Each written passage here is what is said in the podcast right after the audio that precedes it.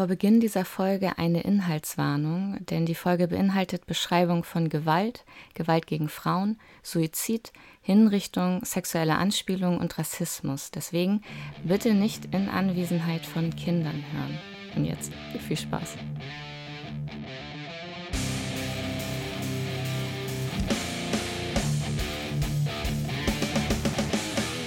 Willkommen zum 3P-Podcast. Pen, Paper und Pampers.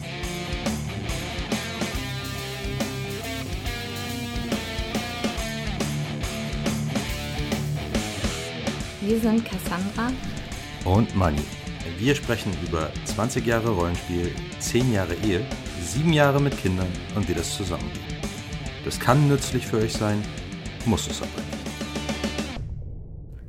Willkommen zu unserer neuen Folge, Folge 8. Es geht nochmal um Shadowrun und zwar wollen wir in dieser Folge noch mehr von dem Plot erzählen. Also wir verlassen so ein bisschen diese metatheoretische ähm, Richtung, die wir auch in der letzten Folge eingeschlagen haben.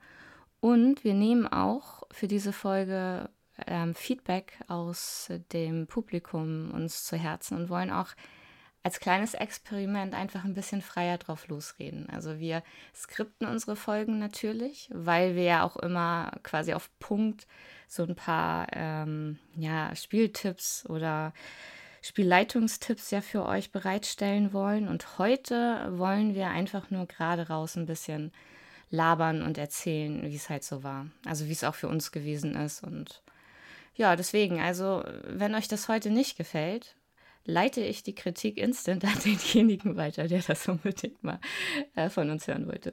Genau, es kam unter anderem explizit der Wunsch, dass wir ein bisschen mehr über unsere Plots berichten. Und äh, das tun wir hiermit. Da ich äh, diese Runde ja geleitet habe, muss ich ja auch hauptsächlich davon erzählen, was eigentlich ähm, was eigentlich gedacht war, was äh, hätte passieren sollen oder was äh, eigentlich geschehen ist, während Manny ja als Spieler dabei war und das dann so ein bisschen aus der Spielersicht ähm, ja, rekapitulieren kann oder vielleicht auch äh, sagen kann, so dass es irgendwie gar nicht rübergekommen, wie ich mir das erhofft habe. Ich glaube, was in dieser Folge deutlich wird, äh, bei der Rekapitulation, was wir in der letzten Folge ähm, alles so an Themen angeführt haben, warum es funktioniert hat oder warum es nicht funktioniert hat. Ich denke, dass wir da ja. äh, in dieser Folge sehr viel Bezug drauf nehmen werden oder eben andersrum äh, wird dabei klar werden, ey, warum wir das eine oder andere in der letzten Folge oder was unsere, warum wir zu diesen Schlussfolgerungen gekommen sind. Ja, genau. Dann hauen wir rein. Ja, also ich würde auch die Charaktere, die beteiligt waren, eher so laufend mit den Hintergründen erläutern, damit wir euch jetzt nicht schon von Anfang an irgendwie verlangweilen oder äh, ihr da schon nicht mal irgendwie den Überblick behaltet. Also dann, wenn es relevant wird, würde ich halt die Hintergründe der jeweiligen Charaktere zum Plot hin erläutern. Denn ganz äh, anfänglich, muss man sagen, hatten wir halt fünf ähm, Shadowrunner, die zu einem Job zusammengekommen sind mit zwei ähm, SpielerInnen, die erstmalig Rollenspiel und Shadowrun ausprobiert haben, mit ähm, zwei SpielerInnen, die sehr erfahren sind, auch bei mir in der Runde schon seit zehn plus Jahren spielen und einem Spieler, den, mit dem wir jetzt halt auch schon länger zusammengespielt haben.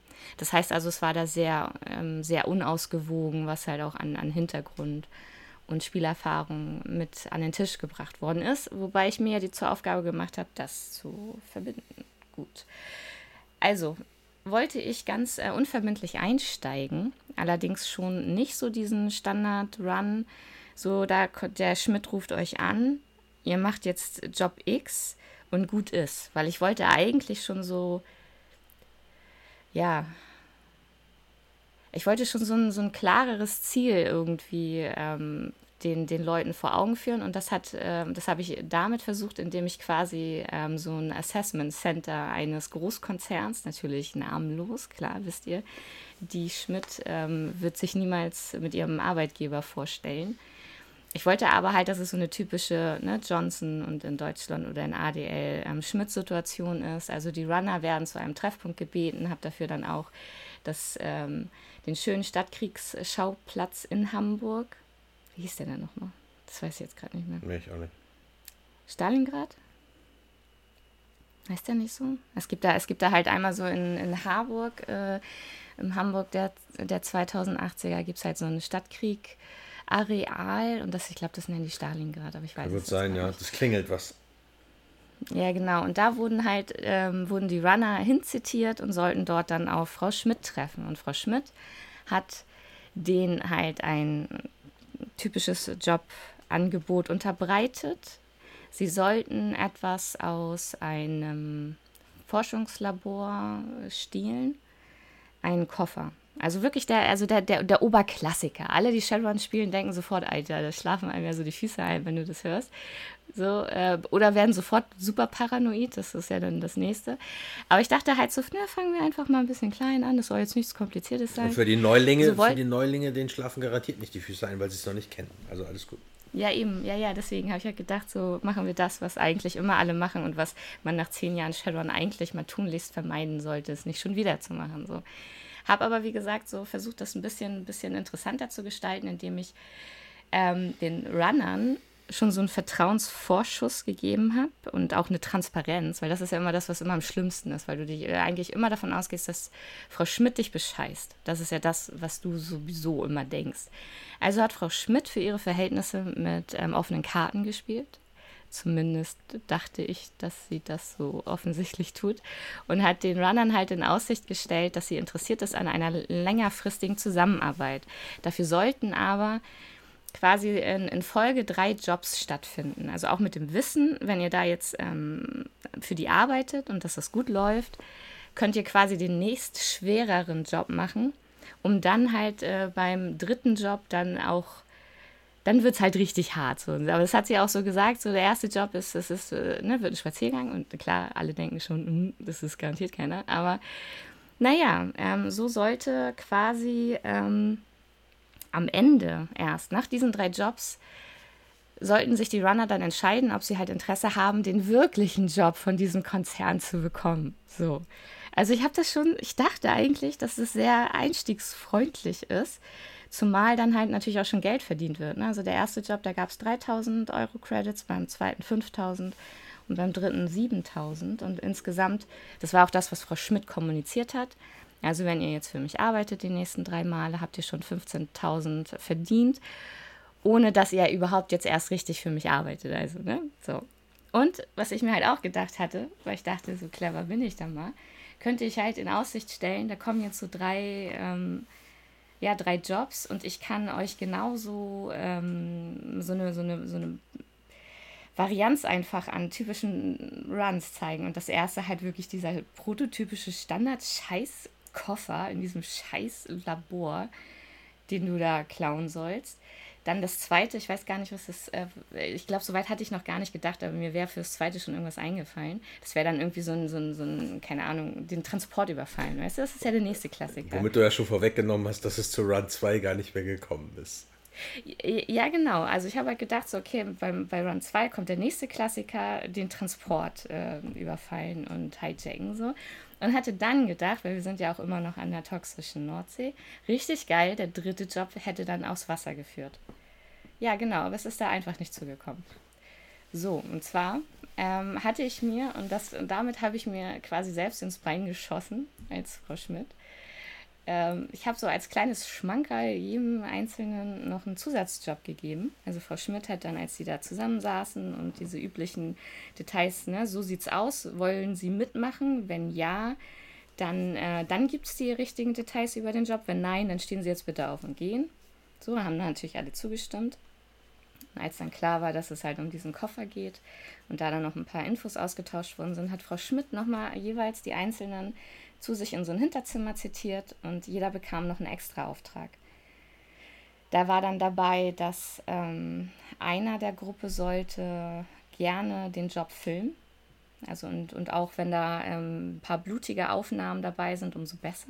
Also ich meine, natürlich soll, soll es immer nicht zu Schießereien kommen, aber für den Fall das Gewalt passiert, bitte draufhalten. Das war so ein bisschen das, womit also schon so, so ein Indiz in Richtung Demiko eigentlich geht, also in Richtung irgendwie Medienkonzern, die sowas halt auch immer noch mal ein bisschen ausschlachten für irgendwelche Trios oder äh, sonstiges. So habe ich gedacht, so ein bisschen clever, streust du da schon mal ein bisschen was ein.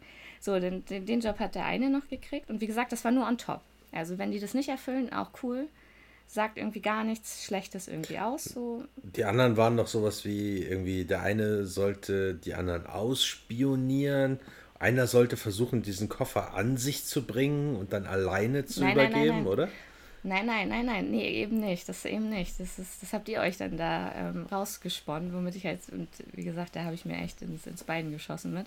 Ein weiterer, ein weiterer Zusatzauftrag war das, was du sagst. Da sollte nämlich die, ähm, die Street Sam, die Ex-Polizistin Anima, hat den Auftrag bekommen, ähm, ihre Mitrunner zu bewerten. Also quasi so ein kleines Profil anzulegen, über die Leute zu sagen, wie, wie professionell sind die denn? So, mit Hintergedanke bei mir, weil sich Runner ja auch gerne ähm, extrem unprofessionell verhalten, also im Sinne von. SpielerInnen. Ne? Ja, ja, genau. Im Sinne von, ähm, ja, ich, ich schieße ihm ins Gesicht. So, du sagst, nein, tu das nicht. Aber, Warum? Ähm, Warum? und dann habe ich halt gedacht, so gut, sie soll, sie soll das einfach bewerten. Sie soll mal gucken und ähm, kann dann im Nachgang Frau Schmidt dann nochmal Infos geben wie äh, ist der irgendwie voll irre? Ist da ein Cyberpsychotiker an Bord? Ist da eine, die ähm, einfach nur rumballert? So. Also das war einer, einer der Jobs. Dann sollte Lupus, die ähm, Elite-Soldatin aus Pomoria, die Elfe, sollte Biomaterial sammeln. Das heißt also, Frau Schmidt hat erzählt, dieses Forschungslabor, da gibt es natürlich noch mehrere. Und ähm, sie hätte gerne von einem der Mitarbeitenden aus diesem Labor Biomaterial in irgendeiner Form hat sie ihr offen gelassen. Ob es jetzt der Finger, das Auge, Blut, ein Haar, was auch immer, ist egal. Aber wenn sie halt ein bisschen Biomaterial, woraus sie vielleicht noch was gewinnen können, um woanders irgendwie Zugangsdaten zu generieren oder ein, ja, ihr wisst, wie ich das meine. Ähm, ja, das war so der Job. Und dann, jetzt kommt der Knackpunkt. Weil es auch einen Job dabei gab, der nämlich besagte, es gibt einen Verräter in eurer Gruppe. Also einer bekommt den Auftrag, ähm, diesen Koffer an sich zu nehmen. Und du hast den Auftrag, stoppe ihn oder sie, je nachdem, wer von, von deinen Mitrunnern ähm, diesen Job bekommt. Und falls er ihn halt auch macht oder sie, weil das ist ja gar nicht klar gewesen. War das nicht sogar Drifter, der den hatte? Ja, Drifter und äh, genau, Drifter, dein, dein, dein, dein elfischer Schamane hat den Job bekommen und der Zwerg der Gruppe hat den Job auch bekommen. Womit ich nicht gerechnet habe, muss ich ganz ehrlich zugeben. Ich habe nicht damit gerechnet, als dann äh, die Runner den, ähm, den Auftrag abgenickt haben, dass sie den, den, halt annehmen und sie dann sich zur Planungsphase getroffen haben, dass sie dann alle auf den Tisch gelegt haben was sie von Frau Schmidt noch in diesem Hinterzimmer erfahren haben. Und das Problem war, dass halt zwei dieser Jobs identisch waren und sofort das Misstrauen losging. So, wer von euch erzählt hier gerade Scheiße? Das kann doch nicht sein. Bist du der Verräter? So, und dann habe ich schon, als ich das beobachtet habe, ich schon gedacht, Eieiei. Okay. naja, damit ging das schon los. Aber das war halt so der Punkt, äh, der halt den Runnern natürlich nicht gefallen hat. Und äh, was sie auch deutlich an Frau Schmidt kritisiert haben. Womit sie dann gesagt haben, okay, wenn sie das jetzt schon bei Job Nummer 1 macht, das macht sie dann bei Job 2 und 3. Heißt also, es gab dann so eine, ich weiß gar nicht, mehr, inhaltlich müssen wir da gar nicht so groß drüber reden, glaube ich. Wir können, weil, jetzt, wir können ja den, den eigentlichen Run hinterher einmal kurz zusammenfassen. Der war ja auch ganz, der hatte so ein paar coole Szenen. Ja, dann, aber ich, ja, dann sonst, ähm, genau, dann sonst erzähl den doch ich weiß, weil das Ding ist ja immer, das Interessante ist, dass ich tatsächlich, wenn ich leite und ihr plant und irgendwie Jobs macht, ich habe immer so eine andere Vogelperspektive auf die Handlung. Deswegen, und die Spieler dann immer so, oh, das war so geil und das. Und ich denke dann so, hä? Ich erinnere mich dann manchmal gar nicht mehr an diese ja. Szene, die ihr irgendwie, die bei euch so nachhaltig im Gedächtnis geblieben ist. Deswegen, also ihr solltet quasi in ein Forschungslabor einsteigen und einen Koffer aus der unteren Etage. Genau. Wir hatten quasi, stehen. wir haben uns in so ein, so ein Apartmentgebäude eingenistet, um halt den, diesen Komplex äh, von oben quasi beobachten zu können. Der war irgendwie so eingelassen in, in mehrere Hochhäuser. Eins davon war ein Konzerngebäude. Ähm, das eine war eben ein Apartmentgebäude. Da haben wir uns dann eingenistet, um es beobachten zu können. Äh, wir haben halt unter anderem gesehen, dass da, äh, ich glaube, waren da Critter unterwegs? Nee, da waren keine Critter oben unterwegs, keine Wachcritter. Da ist immer so ein LKW. Leute sind patrouilliert und ein LKW ist immer reingefahren. Und das ganze Ding war halt einfach abgesperrt. So. Und das war so ein, so ein ich glaube, ein zweistöckiges Ach, Gebäude. Keller. Ja, ja, ich weiß, warte. Zweistöckiges ja. Gebäude. Ähm, und äh, wir wussten halt einfach nur, dass das Labor im Keller ist. So. Ich habe ja, wie gesagt, den, den Schamanen gespielt. Ich bin dann einmal in den Astralraum marschiert, um zu gucken, äh, wie die magische Sicherung ist. Und bin dann da durch das Gebäude gesaust habe eine Barriere gefunden, die irgendwie die Kellertreppe abdeckt. Ähm, und bin dann quasi, äh, ich glaube, irgendwie auf anderem Weg reingekommen. Auf jeden Fall habe ich gesehen, dass unter dem Gebäude irgendwelche Tunnel oder Schächte waren, wo halt massiv astrale Gestalten äh, äh, gelungert haben, die dann natürlich auch auf mich aufmerksam geworden sind, sodass ich mich schnell verpisst habe. Und eigentlich erst erwartet habe, dass der Run damit eigentlich schon gelaufen ist. Aber es gab halt keinen Alarm oder irgendwas. Deswegen, okay, dann doch nicht. Und im Endeffekt haben wir uns halt eine, eine Wissenschaftlerin von denen gekrallt und äh, haben uns von der da reinfahren lassen irgendwie. Und äh, sind dann da rein, sind dann da runter, haben einen Wissenschaftler dazu gezwungen, irgendwie das, das äh, hier über, über Handscan oder Retina-Scan oder irgendwie so aufzumachen. So ganz genau kriege ich das auch nicht mehr zusammen. Ich erinnere mich aber sehr gut daran, dass er dann da seinen Arm verloren hat, ähm, weil äh, war, war, der nicht irgendwie angekettet oder so? Auf jeden Fall ist er in diese, nein, nein. In diese Luftschleuse geraten, in diese Tür. Nee, nee. Nee, nee, also es war, es war, es war so. Also es gab dieses Forschungslabor und äh, das war halt noch ein, ein, Labor über der, über dem eigentlichen Keller. Und das, was du beschreibst, war eine, ähm, eine alte S-Bahn, U-Bahn-Linie, die unter diesem Forschungslabor war, die quasi das, was sie da unten gelagert haben, nämlich so, ähm, das waren Techno-Critter, denn ja, so Techno-Critter gibt's. Ähm, die wurden dort unten quasi dann mit einer U-Bahn-Linie unterhalb Hamburgs zu dem nächsten ähm, zur nächsten Station gefahren, die dann wiederum eher so Richtung Wasser lag halt. Aber egal, weil zu diesen Hintergründen erstens interessiert sowieso niemand die Hintergründe, zweitens kriegt das sowieso niemand raus. Aber das Interessante ist, das ist schon wieder so lange her, guck mal, das ist bei mir mit der S-Bahn-Linie und so, das ist bei mir schon das, ja, ja, gar nicht mehr hängen geblieben. Du warst ja auch Du warst ja auch der Einzige, der unten war. Und du hast und auch nur astral, ja, ne? Ich konnte das sowieso nur astral. alles. Du hast ja. ja. genau, du hast das gar nicht so wahrnehmen ja, können, aber das ist so. Und es hat ja auch niemals jemand irgendwie gefragt. Ich glaube, das ist so ein Ding, was auch alle Spielleitungen kennen. Es ist scheißegal, was du dir da ausdenkst. Die Spielenden fragen sowieso nicht nach. Also ist auch egal. Ich glaube, du warst aber auch so abgelenkt. Da gab es diesen einen Geist, der Hausmeister, der gesagt ich putze ihn nur. Ich weiß nicht, was hier läuft. Ich putze ja, nur. Der dich, der dich, der dich dann gewarnt hat, weil du hast ja ne, freundliche Geister und so. Ja. Drifter ist ja eher, ähm, der versteht sich immer ganz gut mit Geistern und der Hausmeister. Versteht sich mit allen gut.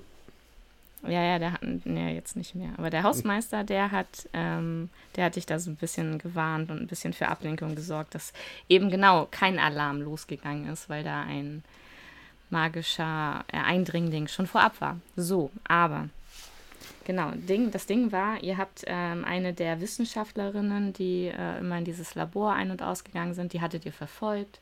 Als ihr das äh, erstmal alles observiert habt und gesehen habt, da fährt immer das gleiche Auto rein und raus, ähm, die habt ihr dann auf dem Weg zur Arbeit, habt ihr sie entführt quasi, habt äh, sie dazu gezwungen, dass ihr euch mit reinnimmt. Das hat auch alles ganz gut geklappt. Und dann. Sind wir nicht übers. Nicht so. Wir sind übers Dach eingestiegen, ne? So war das doch. Ja, ja, genau. Genau. Genau irgendwie, ach scheiße, ich kriege das, siehst du, ich kriege das auch nicht mehr alles zusammen. Aber am Ende wart ihr mit ihr unten, die hat euch äh, quasi ähm, dann Zutritt zu diesem Labor verschafft. Mit so der, da gab es so eine Sicherheitsschleuse. Ähm, und in diesem Labor stand ja dieser Koffer, an den ihr wolltet. Und es war wirklich so, dass die natürlich, als ähm, ihr dann da wart und sich Anima hatte sich den Koffer geschnappt und die Wissenschaftlerin ähm, Genau, die war da dran, doch genau, die war da dran gefesselt irgendwie, das stimmt. Jetzt erinnere ich mich doch wieder. Und äh, die Wissenschaftlerin hat Alarm ausgelöst. Und in dem Moment ist die Alarm, also äh, ist dieses Sicherheitsshot zugegangen und Anima hat ihren Reaktionswurf geschafft und sprintete mit Koffer mit Wissenschaftlerin am Koffer aus diesem Labor, hat aber auch nur Koffer und einen Arm mit rausgekriegt. Während die wissen, ja, aber so hattet ihr das Biomaterial ja. dann am ja. Koffer. so, aber das war, also es hieß, also es ist, war ganz, ähm, so vom, vom Run her, war, lief es ganz gut. Also ihr habt diese Observationsphase gehabt, ihr konntet euch irgendwie näher kennenlernen. Und ich hatte das in der Story bei, bei Instagram über Whistler und September erwähnt. Und das habe ich da eingesetzt, ähm, als Dude beispielsweise, die Anima war das, glaube ich, nee, weiß ich auch schon nicht mehr diejenigen, die immer zusammen observieren, die da stundenlang zusammen sitzen und irgendwas im Blick behalten, fange ich dann immer schon an zu, ähm, zu fragen, so ja, wie seid ihr denn so? Was kriegst du mit von dem anderen? Ist die, muss die ständig pinkeln oder ist die, ähm, ja, sabbelt sie die ganze Zeit oder fängt er an, da wegzuknacken, weil er irgendwie doch nicht die Disziplin hat, da ähm, konzentriert stundenlang aus dem Fenster zu gucken. So, also da fange ich immer schon an, so ein bisschen mit Details. Das heißt also, so ein Run dauert bei mir dann auch wirklich meistens zwei, drei Abende, wenn das, äh, obwohl da inhaltlich gar nicht so großartig viel geplant war. So, aber ihr seid, ihr habt diese Observationsphase ganz schön gemacht, habt euch näher kennengelernt. War auch ein richtig gutes, weil ihr halt da auch mit dem Extra-Job das irgendwie auf den Tisch gelegt hattet und auf einmal siehst du, ja, auch komm, die verarscht, wenn, dann verarscht die uns alle, und jetzt nicht nur irgendwie Einzelne hier. Mhm. So, also uns ist klar, so wir ziehen den Job jetzt zusammen durch und dann setzen wir Frau Schmidt mal auf den Pott. War ja so ein bisschen das, was da so gemeinschaftlich geklärt worden ist. Ähm, genau, dann seid ihr da runter mit Infiltration, die einen auf die Art, die anderen auf die Art. Dann ähm, gab es eine Entführung. Also eigentlich alles schön, was, was man so gerne hat bei so einem Run. Unten, dann wurde es ein bisschen blutig und dann musste, mussten sie sich den Weg ja dann doch rausschießen, was ja auch cool war, weil das dann ja. wieder die Shadowrun-Action war, die uns allen ja auch Spaß macht. Ja. Also das war auch sehr, weil wir auch eine, die, die, die Elite-Soldatin aus Pomoria, also aus dem Elfen, aus der Elfennation ist, ähm, auch Scharfschützin.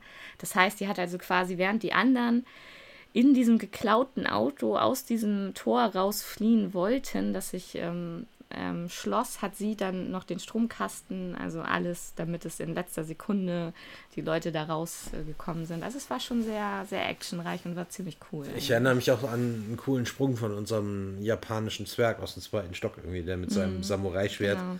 quasi in einer fließenden Bewegung äh, den Weg frei gemacht hat. Genau, dann ein bisschen Wachpersonal gab es natürlich auch so. Also wir hatten eigentlich alles. Observation, Infiltration, ähm, ein, bisschen diese stressige Situation unten, als die Wissenschaftlerin dann doch diesen Panikbutton gedrückt hat und Anima gehofft hatte, dass sie es nicht tut, damit alle da ruhig rauskommen. Dann ist auch nur die Wissenschaftlerin gestorben und sonst keiner von euch. Und ähm, ja, und ihr konntet dann äh, actionreich abhauen, was halt cool war. Und als ihr dann bei Frau Schmidt wieder aufmarschiert seid, ähm, konntet ihr den, den Arm plus Koffer auf den Tisch werfen und sagen, hier sowohl Biomaterial als auch äh, Auftrag erfüllt. Und dann eskalierte es aber, unerwarteterweise, also so von meiner Seite aus, weil dann auf einmal sich da mehr von, mehrere von euch echauffiert haben, was Frau Schmidt denn da für, ein, ähm, für eine Nummer noch abgezogen hat mit diesen äh, Hinterrücksaufträgen. Ja. So, und zumal dieses Misstrauen die ganze Zeit im Raum stand, irgendwie zwei von euch haben einen identischen Auftrag gekriegt. Das heißt also, irgendjemand erzählt doch hier Scheiße. Ja, da habt ihr, das Problem ist halt, das Problem an der Stelle war ja quasi, dass sie will, dass wir zusammenarbeiten und uns gegenseitig das Leben anvertrauen. Es aber gleichzeitig hintenrum so eine Nummer abzieht und da sind alle sofort drauf steil gegangen. Irgendwie, weil sie damit ja. automatisch so ein Misstrauen schürt und genau das erreicht, was sie ja eigentlich bei so einem Runner-Team nicht haben will. So, ne? Dass sie einander weitestgehend vertrauen, so in der, in der Kampfsituation. Ja, ja, ja. Und das ist halt eben genau das, womit ich nicht gerechnet habe. So, das sind so, weil, weil das ist so diese Vertrauenssachen und so. Das sind ja Dinge, die kommen ja irgendwann irgendwie viel, viel später erst und nicht so am Anfang, wo du denkst, so, du kommst halt für so eine, für so eine Arbeitsbeziehung zusammen. Also, und ich dachte, ich habe, als ich diese, dieses äh, Gespräch. Ich dachte jetzt, Alter, entspannt euch doch mal. Was ist denn da los? Und die arme Frau Schmitz, und die hat gesagt, das ist, Alter, das ist Business as usual, was ist denn euer Problem? Aber dann äh, passierte das dann irgendwie, dass dann eine gesagt hat, ich glaube, das war Anima, hm. so, nee, so arbeiten wir nicht. Und ist aufgestanden, so, und alle anderen guckten sich an, dachten, ähm, okay, so arbeiten wir nicht, so, und sind aufgestanden und gegangen. Und ich dachte so, was? Ja, so ja. viel zu dem Standard, zu den Standard-Runs, äh, was nicht funktioniert. Genau, das war der Plan. Da geht er hin. ja, wenigstens musste ich mir dann keine weiteren äh, Runs ausdenken. So, aber dann, ähm, ja, habe ich halt schon versucht. Und dann wurde es halt interessant, weil wie gesagt, was ich halt immer mache, wenn ich Hintergrundgeschichten der jeweiligen Charaktere habe, streue ich die ein. Also und das ist mir dann auch egal, ob ihr auf dem Job seid. Wenn, und das war halt das Thema, was Anima, die Ex-Polizistin, die mal für einen Konzern gearbeitet hat, ähm, für ihren, ähm, mit ihrem Verlobten zusammen, der der Sohn von einem hochrangigen Konzerner da ist. Bla. Ähm, aber wie gesagt, die Geschichte finde ich eigentlich ganz schön. Ähm, die wurde von ihm aber angerufen, während ja sie eigentlich gearbeitet hat. So. Und das sind, und ich mache das immer ganz gerne, dass wenn halt solche, eigentlich müssen sich alle auf den Job fokussieren, aber ich streue da dann immer schon ein, so, der ruft dich an oder du kriegst eine Nachricht oder so. Ich dann immer gucken will, so ein bisschen Stresstest. Was macht denn dann der Runner, wenn er merkt, so, ach, eigentlich habe ich doch gerade ein anderes Thema laufen, so, ich kann nicht, so. Hättest du mal deinen Comlink irgendwie stumm geschaltet oder so, ne? Naja, auf alle Fälle wurde sie von ihrem Ex angerufen, der ähm, sie treffen wollte. Und da die seit Monaten irgendwie Funkstille hatten und äh, sie aber weiß, dass da irgendwas in meinem Argen war, irgendwie war sie besorgt und hat auch schon dann das Team involviert. An dieser Stelle muss ich halt sagen, dass es dann, äh, muss man der Spielerin ähm, hoch anrechnen, weil sie dann sich auch immer bemüht, die, die Gruppe dann doch irgendwie Einzu ranzuholen. Ne? Genau, obwohl es eigentlich ja verhältnismäßig untypisch war. Wobei, ihr hattet ja dieses schräge, oh, wir vertrauen uns hier voll Ding, so was ich auch immer, ich habe das gedacht, ich dachte, was ist los mit euch so? Aber irgendwie auf einmal wart ihr da alle so auf Kuschel-Runner-Kurs und deswegen hat das, es hat auch gepasst, ne? Ich wollte gerade sagen, Anima Oder? und Drifter, die kannten sich ja schon. Die waren ja, ja stimmt, auch, die waren ja auch Nachbarn. Waren auch Nachbarn, genau. Die haben auch zu, die haben halt in demselben Hochhaus gewohnt und halt auch ja. generell, die waren halt bekannt miteinander. Deswegen, genau. es war schon Drift, ein bisschen. Drifter hat einfach jedem vertraut. Außerdem, außerdem, Unrecht, ja. ja. außerdem hat er sich verantwortlich gefühlt für seinen neuen japanischen Freund aus der fremden Kultur, der nach Hamburg kommt und eine Anlaufstelle braucht. Er braucht eine Kontaktperson, die ihm hilft. So. Und da war er halt ja, genau. einfach offene Arme. Ja. Ich meine, der, hat genau, der hatte ein Schwert, aber okay. Offene Arme so. Hat sofort bei ihm auf der Couch geschlafen. Ja, genau, genau. Da entwickelte sich dann so eine ganz schräge Bromance irgendwie zwischen dem japanischen Zwerg und dem elfischen Schaman. Kiffer. Aber es war halt, was? Kiffer-Schaman. Ja, aber das war, es war, ähm, war wirklich gutes Rollenspiel. Deswegen hatte ich da auch meine, meine Freude dran. So, und nur, wie gesagt, so, äh, jetzt zum Plot. So rollenspielerisch, wie gesagt, war alles irgendwie sauber, so, aber dann der Plot ist mir ja dann flöten gegangen, mehr oder minder. Und wir haben natürlich, weil wir immer diese Feedbackrunden auch hatten und alle auch gesagt haben, nie genau dieser, das Zeug, ähm, was so zwischendrin passiert, ist das, was ja auch was Spaß macht. Heißt also doch, wir wollen es persönlich haben. Oder es ist okay, wir verlassen jetzt gemeinschaftlich, weil ich ja meistens auch, wenn solche Entscheidungen passieren, ähm, mache ich das gar nicht mit so endgültigen Konsequenzen, sondern ich halte auch Rücksprache und sage so, hier, pass auf, wenn ihr jetzt halt Frau Schmidt von Kopf stoßt und sagt, Alter, fick dich, so, äh, ich glaube, das hat ich glaube, du hast das auch gesagt. Weißt du was, ich erinnere mich noch, du hattest ein Ding mit Marc. Weißt du noch, wer Marc war? Marc? Das war ihr Marc, das war der Magier. Ach, ja, der, der arrogante Sack, ne? mit dem bin ich nicht klargekommen. Ja, ja, genau. Deswegen, und das, ja, da war halt noch so ein Magier dabei. Frau Schmidt hatte natürlich, die hatte einen Troll am Start, die hatte einen Magier dabei, einen Konzernmagier. Und irgendwie habt ihr diesen Konzernmagier gehabt, gehasst. Und ich weiß gar nicht warum, weil ich, ich den mag. Ich habe den irgendwie erst kennt und irgendwas an dem kam mir komisch vor. Nein, der fand dich einfach, der hat dich einfach nur verachtet für all das, was du bist. ja. Genau, und als du dann angefangen hast, Marc zu beleidigen, glaube ich, war dann der Zug endgültig abgefahren. Ich meine auch, dass du echt noch die Fresse richtig aufgerissen hast, woraufhin dann vielleicht auch Anima da wieder dann ne, dazwischen gegangen ist, gesagt, hier so, nee, wir wollen nicht und so und wir gehen jetzt, ciao. Aber ich frage die Spielenden, ich so, seid ihr euch sicher, weil dann ist das Zug jetzt abgefahren. Alle so, nee, und wir wollen es jetzt persönlich und ne, was ist denn da los mit Paul? Also mit dem Ex von Anima. Ich so, okay, gut, dann äh, setzen wir das halt anders fort. Und ich habe die Pläne, die ich nicht gemacht habe, äh, mental, also gedanklich zerrissen. Und dann ging es halt äh, um äh, Paul. So. Ihr Ex, also Animas Ex, ähm, der Sohn eines Konzerners, der selber beim Konzern Bayersdorf und alle wissen, die äh, Deutschland in den Schatten spielen, äh, Bayersdorf ist äh, quasi der Teufel, weil Tochterfirma von AG Chemie und AG Chemie ist ungefähr so schlimm wie sie der Krupp. Also, ähm, ja. moralisch verwerflich, Pharmakonzern und so weiter. So, also das, das äh, ultimative Böse, was man sich so äh, für die Konzerne konstruieren kann. Aber das war ihr Ex, Ex-Verlobter sogar. Sie hat also eine, eine ähm, intime Beziehung zu diesem äh, Kerl gehabt, der halt angerufen hat und äh, irgendwie, wo deutlich wurde, der hat ein Problem und er will sie treffen, er muss sie treffen. Sie hat aber die Gruppe involviert und hat euch darüber ausgetauscht, also hat da, und wie gesagt, das ist normalerweise ja auch ein sehr untypisches Verhalten für Runner, irgendwie solche privaten Dinge zu erzählen, ähm, hat halt gesagt, so irgendwas stimmt dann nicht, ich will ihn treffen, helft mir mal. So, und das war eigentlich dann so quasi der nächste Plotpunkt weil sie sich in einem Café in einer besseren Gegend, ich glaube, es war sogar Warnsbeek, Warnsbeek mhm. ähm, Regierungsviertel. Genau, das Regierungsviertel, in dem auch ähm, die, die pomorische Elitesoldatin Lupus beheimatet war, weil sie für den ähm, Botschafter aus Pomoria gearbeitet hat, der nämlich ihr gesagt hatte, so ein Mädchen. Also es war so ein bisschen so, also diese Geschichte um Lupus mit, ähm, mit dem Botschafter war so ein bisschen, ähm, hier Mädchen, sammel mal ein bisschen Erfahrung auf der Straße, so guck dir mal den Dreck an tob dich aus, ähm, ja. Aber wenn ich dich anrufe und sage, du hast einen Job, dann hast du einen Job. Das war so ein bisschen das, was so bei Lupus im Hintergrund schwebt. Aber so kannte sie halt Wandsbek und wusste auch so, alles klar, da kannst du keine Waffen mitnehmen. Das ist mitten am Tag, das ist in einem Café. Heißt also, wir haben da nur eine gewiss geringe Reaktionszeit äh, seitens der Polizei, wenn jetzt irgendjemand was Dummes tut. Was ich halt auch immer ganz schön finde, wenn man jetzt nicht immer im Ganggebiet spielt, wo es dann klar ist, dass du da deine, deine Waffen mitnehmen kannst und wenn du da rumballerst, interessiert das niemanden.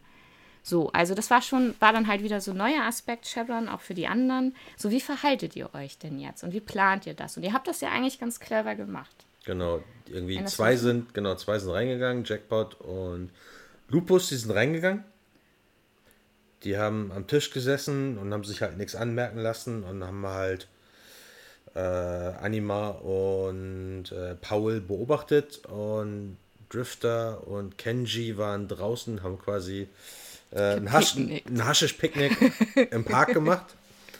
Ähm, und dabei ist denen das erste Mal aufgefallen, dass da so ein geisterhaftes Mädchen aufgetaucht ist. So ein schemenhaftes irgendwie immer wieder und wir konnten das nicht einordnen. Genau, aber Kenji ähm, hat sich ähm, gerettet gefühlt, weil Drifter diesen Geist auch gesehen hat. Vorher war das halt so, diese Geisterscheinung, die äh, Kenji ein bisschen terrorisiert hat, ähm, war so ein Geschenk der Yakuza. Er hat so, genau, das muss ich vielleicht an der Stelle aber lass erzählen. Uns, lass uns da erstmal, lass uns da erstmal ja. mit Paul weiterreden, sonst ja. wird es zu konfus. Sonst wird es zu konfus. Genau, aber ich habe ich hab den, den Geist gebannt und ich dachte, damit wäre das Thema erledigt gewesen. Ja. Nein. Ja, genau, nicht. aber sie ist halt einfach nur mal verschwunden. So. Ich dachte, ich hätte sie gebannt. So. Genau, aber Paul. so war das dann Paul. Der arme Paul. So. Ja, der hat sich halt mit seiner Ex getroffen und ähm, wurde von einem Bodyguard begleitet, vom Security-Menschen. Und es wurde recht schnell deutlich, auch für die, die draußen gepicknickt, gepicknickt haben, um das Ganze zu beobachten, als Paul mit diesem Kerl da irgendwie reinkam, dass das nicht ganz so das Angestelltenverhältnis zwischen den beiden ist, wie man vielleicht vermuten könnte. Ähm, Paul fühlte sich von seinem Security irgendwie ein bisschen unter der Fuchtel ähm, so dass das ganze Gespräch zwischen Anima und ihm halt auch so ein bisschen angestrengt verlief. Aber als der Security irgendwie einmal nicht geguckt hat oder wie auch immer, keine Ahnung, irgendwo hingegangen ist oder so, hat er nämlich Anima ähm, an sich rangezogen. Hat, hat sie auch geküsst. Also ich habe da so eine schöne, schöne Szene ge noch gemacht, während sie ja ähm, eigentlich das Problem hat, dass sie ja keinerlei Gefühle mehr empfinden kann, zumindest nicht in der Tiefe, da sie ja voll versalbert worden ist. Ähm, und äh, als sie sich so nah waren, hat er ja halt versucht, innerhalb von wenigen Sekunden halt zu sagen, dass er mitkriegt, dass da bei Bayersdorf irgendwie richtig üble Scheiße läuft. Und ähm, er seinen Vater darauf angesprochen hat und der ihm ganz klar gesagt hat, wenn du jetzt anfängst, hier selber irgendwie mal Fragen zu stellen oder irgendwas zu machen, lege ich dich genauso um wie die anderen. So ein bisschen überspitzt gesagt, aber so, das war so die, die Kernmessage. Und er hat Anima auch einen Datenstick zugeschoben. Und in diesem Moment, das hat der Security natürlich mitgekriegt, dass da was läuft, hat er auf seinen Schützling sogar geschossen. So, also hatten wir da so eine kleine, eine kleine Eskalation dann. Ähm, und von draußen, von draußen kamen auch noch welche, ja. ne? Ja, genau, genau. Und wir waren, wir wussten überhaupt nicht, was Sache ist irgendwie. Wir wussten nicht, ob die zusammengehören, ob da jetzt, wir wussten erst auch gar nicht, ob nicht der Bodyguard ihn beschützt, während die draußen versuchen, ihn zu töten. Das war nachher total konfus irgendwie. Und wir haben nachher einfach alle angegriffen, die da waren. ja. Also die, na, die Sache war halt die, dass draußen ähm, Wandsbek ist, wie gesagt, Regierungsviertel. Da gibt es auch öfter mal äh, Demonstrationen von ähm, auch ein paar Antifa und was weiß ich was, politischen Gruppierungen. Und unter dieser Gruppierung haben sich ein paar äh, Leute geschlichen, die... Ähm, ah, stimmt, da war eine Demo. Da war eine Demo, genau. Und die haben... Da haben sich dann, haben sich dann so ein paar Motorradfahrer gelöst aus diesem ähm, Zug und die haben, glaube ich, auch eine Handgranate irgendwie in dieses, ähm, in dieses Café geworfen. Ja, stimmt. Ich würde, ich würde lügen, wenn ich jetzt behaupte, dass ich mich selber noch daran erinnere, wie da die Zusammenhänge waren, aber es gab Zusammenhänge. Also ich, erinnere, ich erinnere mich noch sehr gut daran, dass ich den, dass ich den Motor, Motorradfahrer einfach hochlevitiert und wieder habe fallen lassen. Ja, vor allem, weil Drifter die ganze Zeit so, oh Mann und so, und ich tue doch keinem was. Und dann levitierst du den so zehn Meter in die Luft und lässt den einfach von oben so schön unten auf dem Asphalt auf, aufschlagen. Ja. Ja, aber das war eine schöne Szene, das stimmt. Und witzig, witzig fand ich auch, also es hat sich ja nachher herausgestellt, dass dieser Leibwächter voll verchromt ist und praktisch ein Terminator mit einem Fleischanzug war. Und Jackpot, der sich nicht anderweitig zu helfen wusste, hat ihm, weil er keine Waffen hatte, hat ihm halt, ist aus der Bar hervorgekommen und hat ihm eine Whiskyflasche über den Kopf gezogen. Was ihn halt einfach mal gar nicht beeindruckt hat, war aber trotzdem eine coole Szene.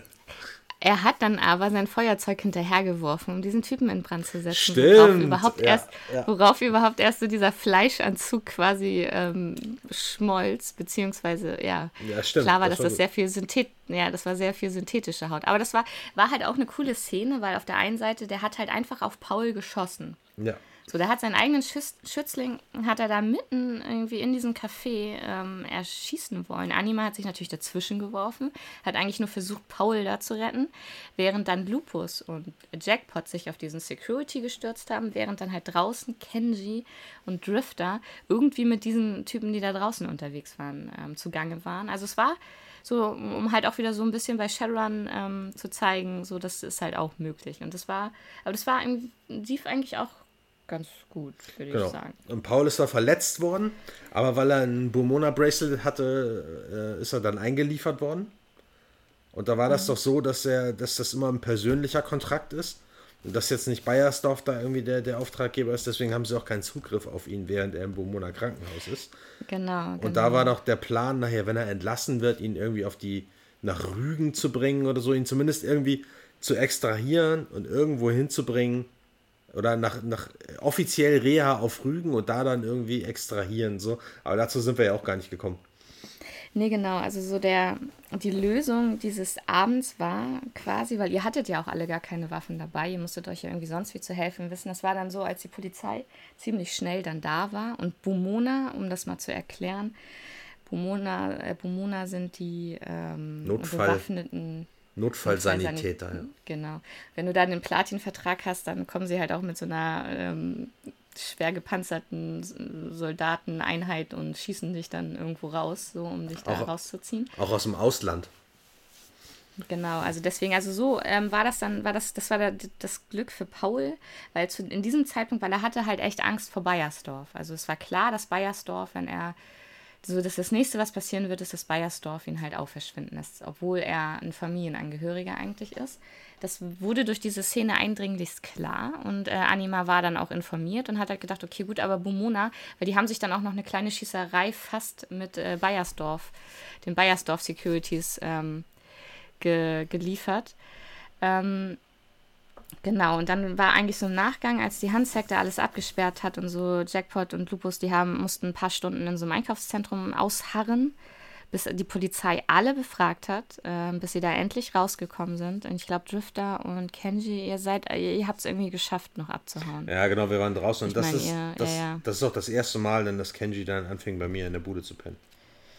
Genau, weil er nicht wusste, wohin und so. Genau. Aber jetzt so Story, ähm, ja? Er hat das mit dem Geist, das mit dem Geist, wir haben ja jetzt vorgegriffen, das mit dem Geist fing ja an, weil er so ein schwarzes Holzkästchen bekommen hat. Das er dann genau. geöffnet hat, wo dann halt ein Zettel mit japanischen Zeichen drauf waren.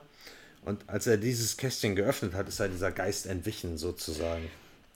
Ja, aber doch so die, die, die Details zu diesem, äh, zu diesem Kästchen waren folgende. Also Kenji ist ja von den äh, Yakuza geflohen ähm, und hat als, oh, wie war das denn irgendwie? Genau, er wurde aber von den Yakuza in Hamburg irgendwie weiter aufgenommen. Irgendwie sowas war das. Auf alle Fälle gab es noch Yakuza-Kontakt in Hamburg und die haben ihn dann äh, vor die Tür gesetzt und hatten, ähm, haben dann quasi seine ganzen, ähm, ja, sein, seine persönlichen Habsüchtigkeiten, die drei Taschen, die es da noch gab, oder die eine. Und darauf lag halt so ein, so ein, so ein geschnitztes Holzkästchen mit, äh, aber Haare, so schwarze Haare waren drum gewickelt. Und ich weiß noch, dass auf diesem Kästchen stand nicht öffnen. Weil ich meine, das ist der Klassiker. Echt. Du, ja, komm, du gibst genau. doch jemandem ein Kästchen und sagst du, öffne das nicht. Genau. Genauso wie du. Ja. Auf, de, auf, dem Zettel stand das Wort Sühne. Und wenn, in dem Kästchen. In, ja, Entschuldigung, genau, meine ich. Auf dem Zettel. Weil das auf natürlich Zettel doch in dem Kästchen, ja, ja. Ähm, Weil er das natürlich doch geöffnet hat, obwohl drauf stand, nicht öffnen. Ja, logisch. Und das war, ja. der, der Hintergrund war ja irgendeine so, eine, Art Kill Bill-Geschichte, ne, mit dem Auftragskiller, der seinen Job nicht beendet hat und äh, irgendwen am Leben gelassen hat, irgendwie die Tochter oder so und deswegen äh, bestraft die genau. Yakuza ihn jetzt sozusagen. Ähm, genau. Wobei man dazu sagen muss, das war ja gar nicht richtig ausgearbeitet.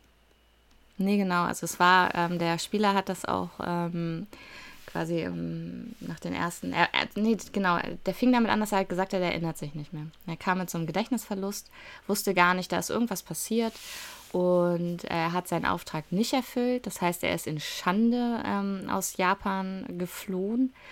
Und es gab irgendwie eine Überlebende, weil er eine Tochter, also er konnte ein Mädchen nicht, nicht töten, weil sie ihn zu sehr an seine Tochter erinnert hatte. Deswegen konnte er sie nicht ähm, töten. Und als ähm, Strafe hat sein Auftraggeber, also die Yakuza, seine ganze Familie, inklusive dieses, seiner eigenen Tochter halt getötet. Irgendwie so war das. Aber wie gesagt, der Spieler hat sich da nicht so wirklich festgelegt. Lektion der ganzen Geschichte? Niemals einen Anfängerspieler mit einer Amnesie durchkommen lassen. Ja, richtig.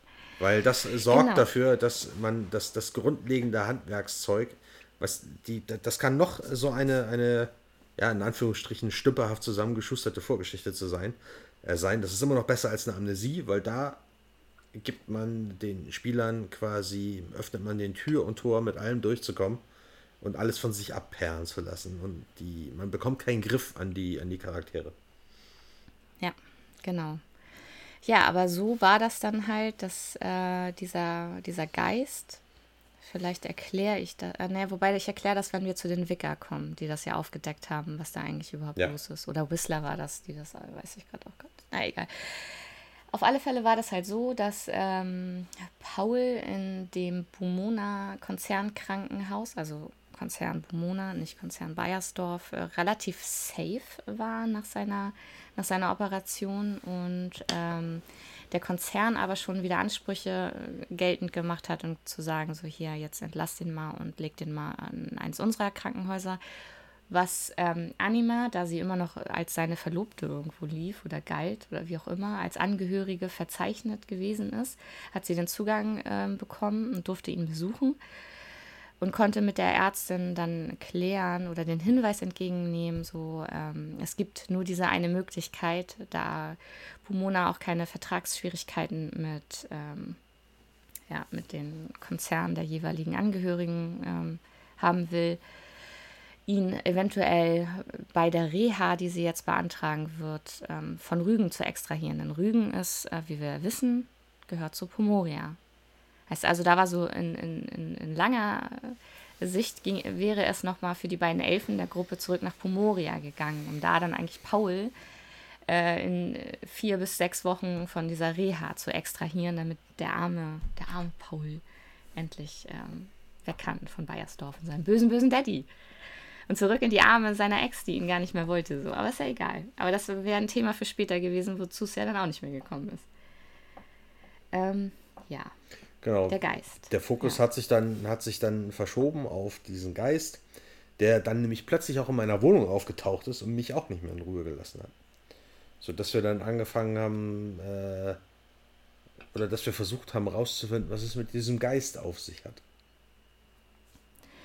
Genau, und da haben, ähm, hat dann Jackpot seine Kontakte spielen lassen und hat dann auch eine Journalistin getroffen, nämlich Whistler, ähm, die sehr involviert ist in so Drogengeschichten, magische Experimente, Triaden, Yakuza, organisiertes Verbrechen. Da kennt ihr sich ein bisschen mit aus und hat halt so spitz gekriegt, dass die gerade einige Sachen da am Laufen haben und ein bisschen was austesten. Und eine dieser Dinge war, äh, Ikirios zu erschaffen. Das sind ähm, quasi manifestierte Emotionen von Personen.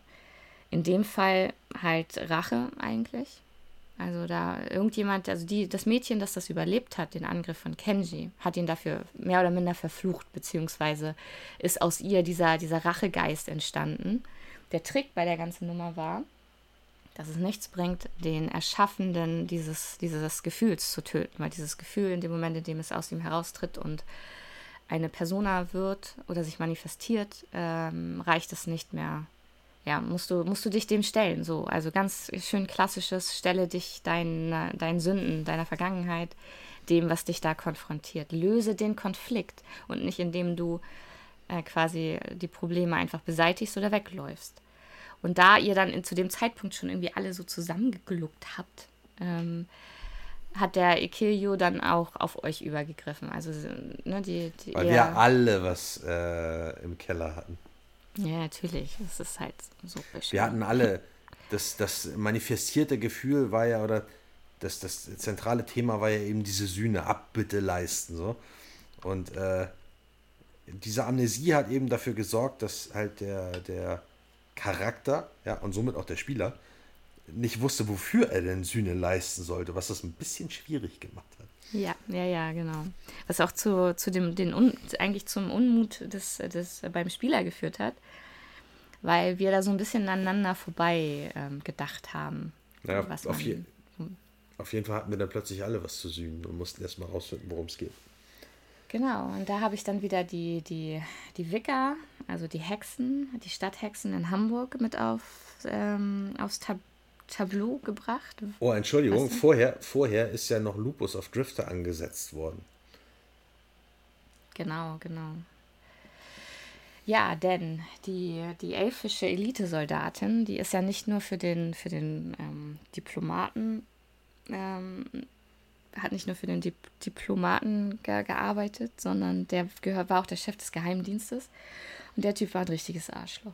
Also den habe ich versucht, so mit all dem, was man an ähm, ja, Bösewichten so kennt, eigentlich auszustatten. Er war ein Choleriker, der war gewalttätig, der war brutal. Der hat also, als sie ähm, beim Job war mit den anderen und ähm, er angerufen hat, um zu sagen, so Mädchen, ne, komm mal vorbei, hat sie gesagt, ja, ja. Und sie ist nicht sofort vorbeigekommen. Und das hat ihn so sehr erzürnt, dass er ihr ähm, das ganze Geld gestrichen hat. Und er hat sie auch vor die Tür gesetzt. Das ist ja halt auch mal so ein probates Mittel, ne? wenn du so einen. Und ich merke so, ja, ich habe fieserweise den Neulingen äh, diese brutale Erfahrung äh, am Anfang mitgegeben, dass es keinen Safe Place für die gegeben hat, kein Rückzugsort, weil ich denen das einfach weggenommen habe, damit sie äh, nach vorne gehen, damit sie so ein bisschen geschubst werden.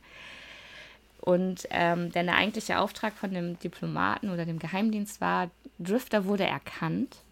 Und jetzt erzähl mal was zu der Hintergrundgeschichte von Drifter.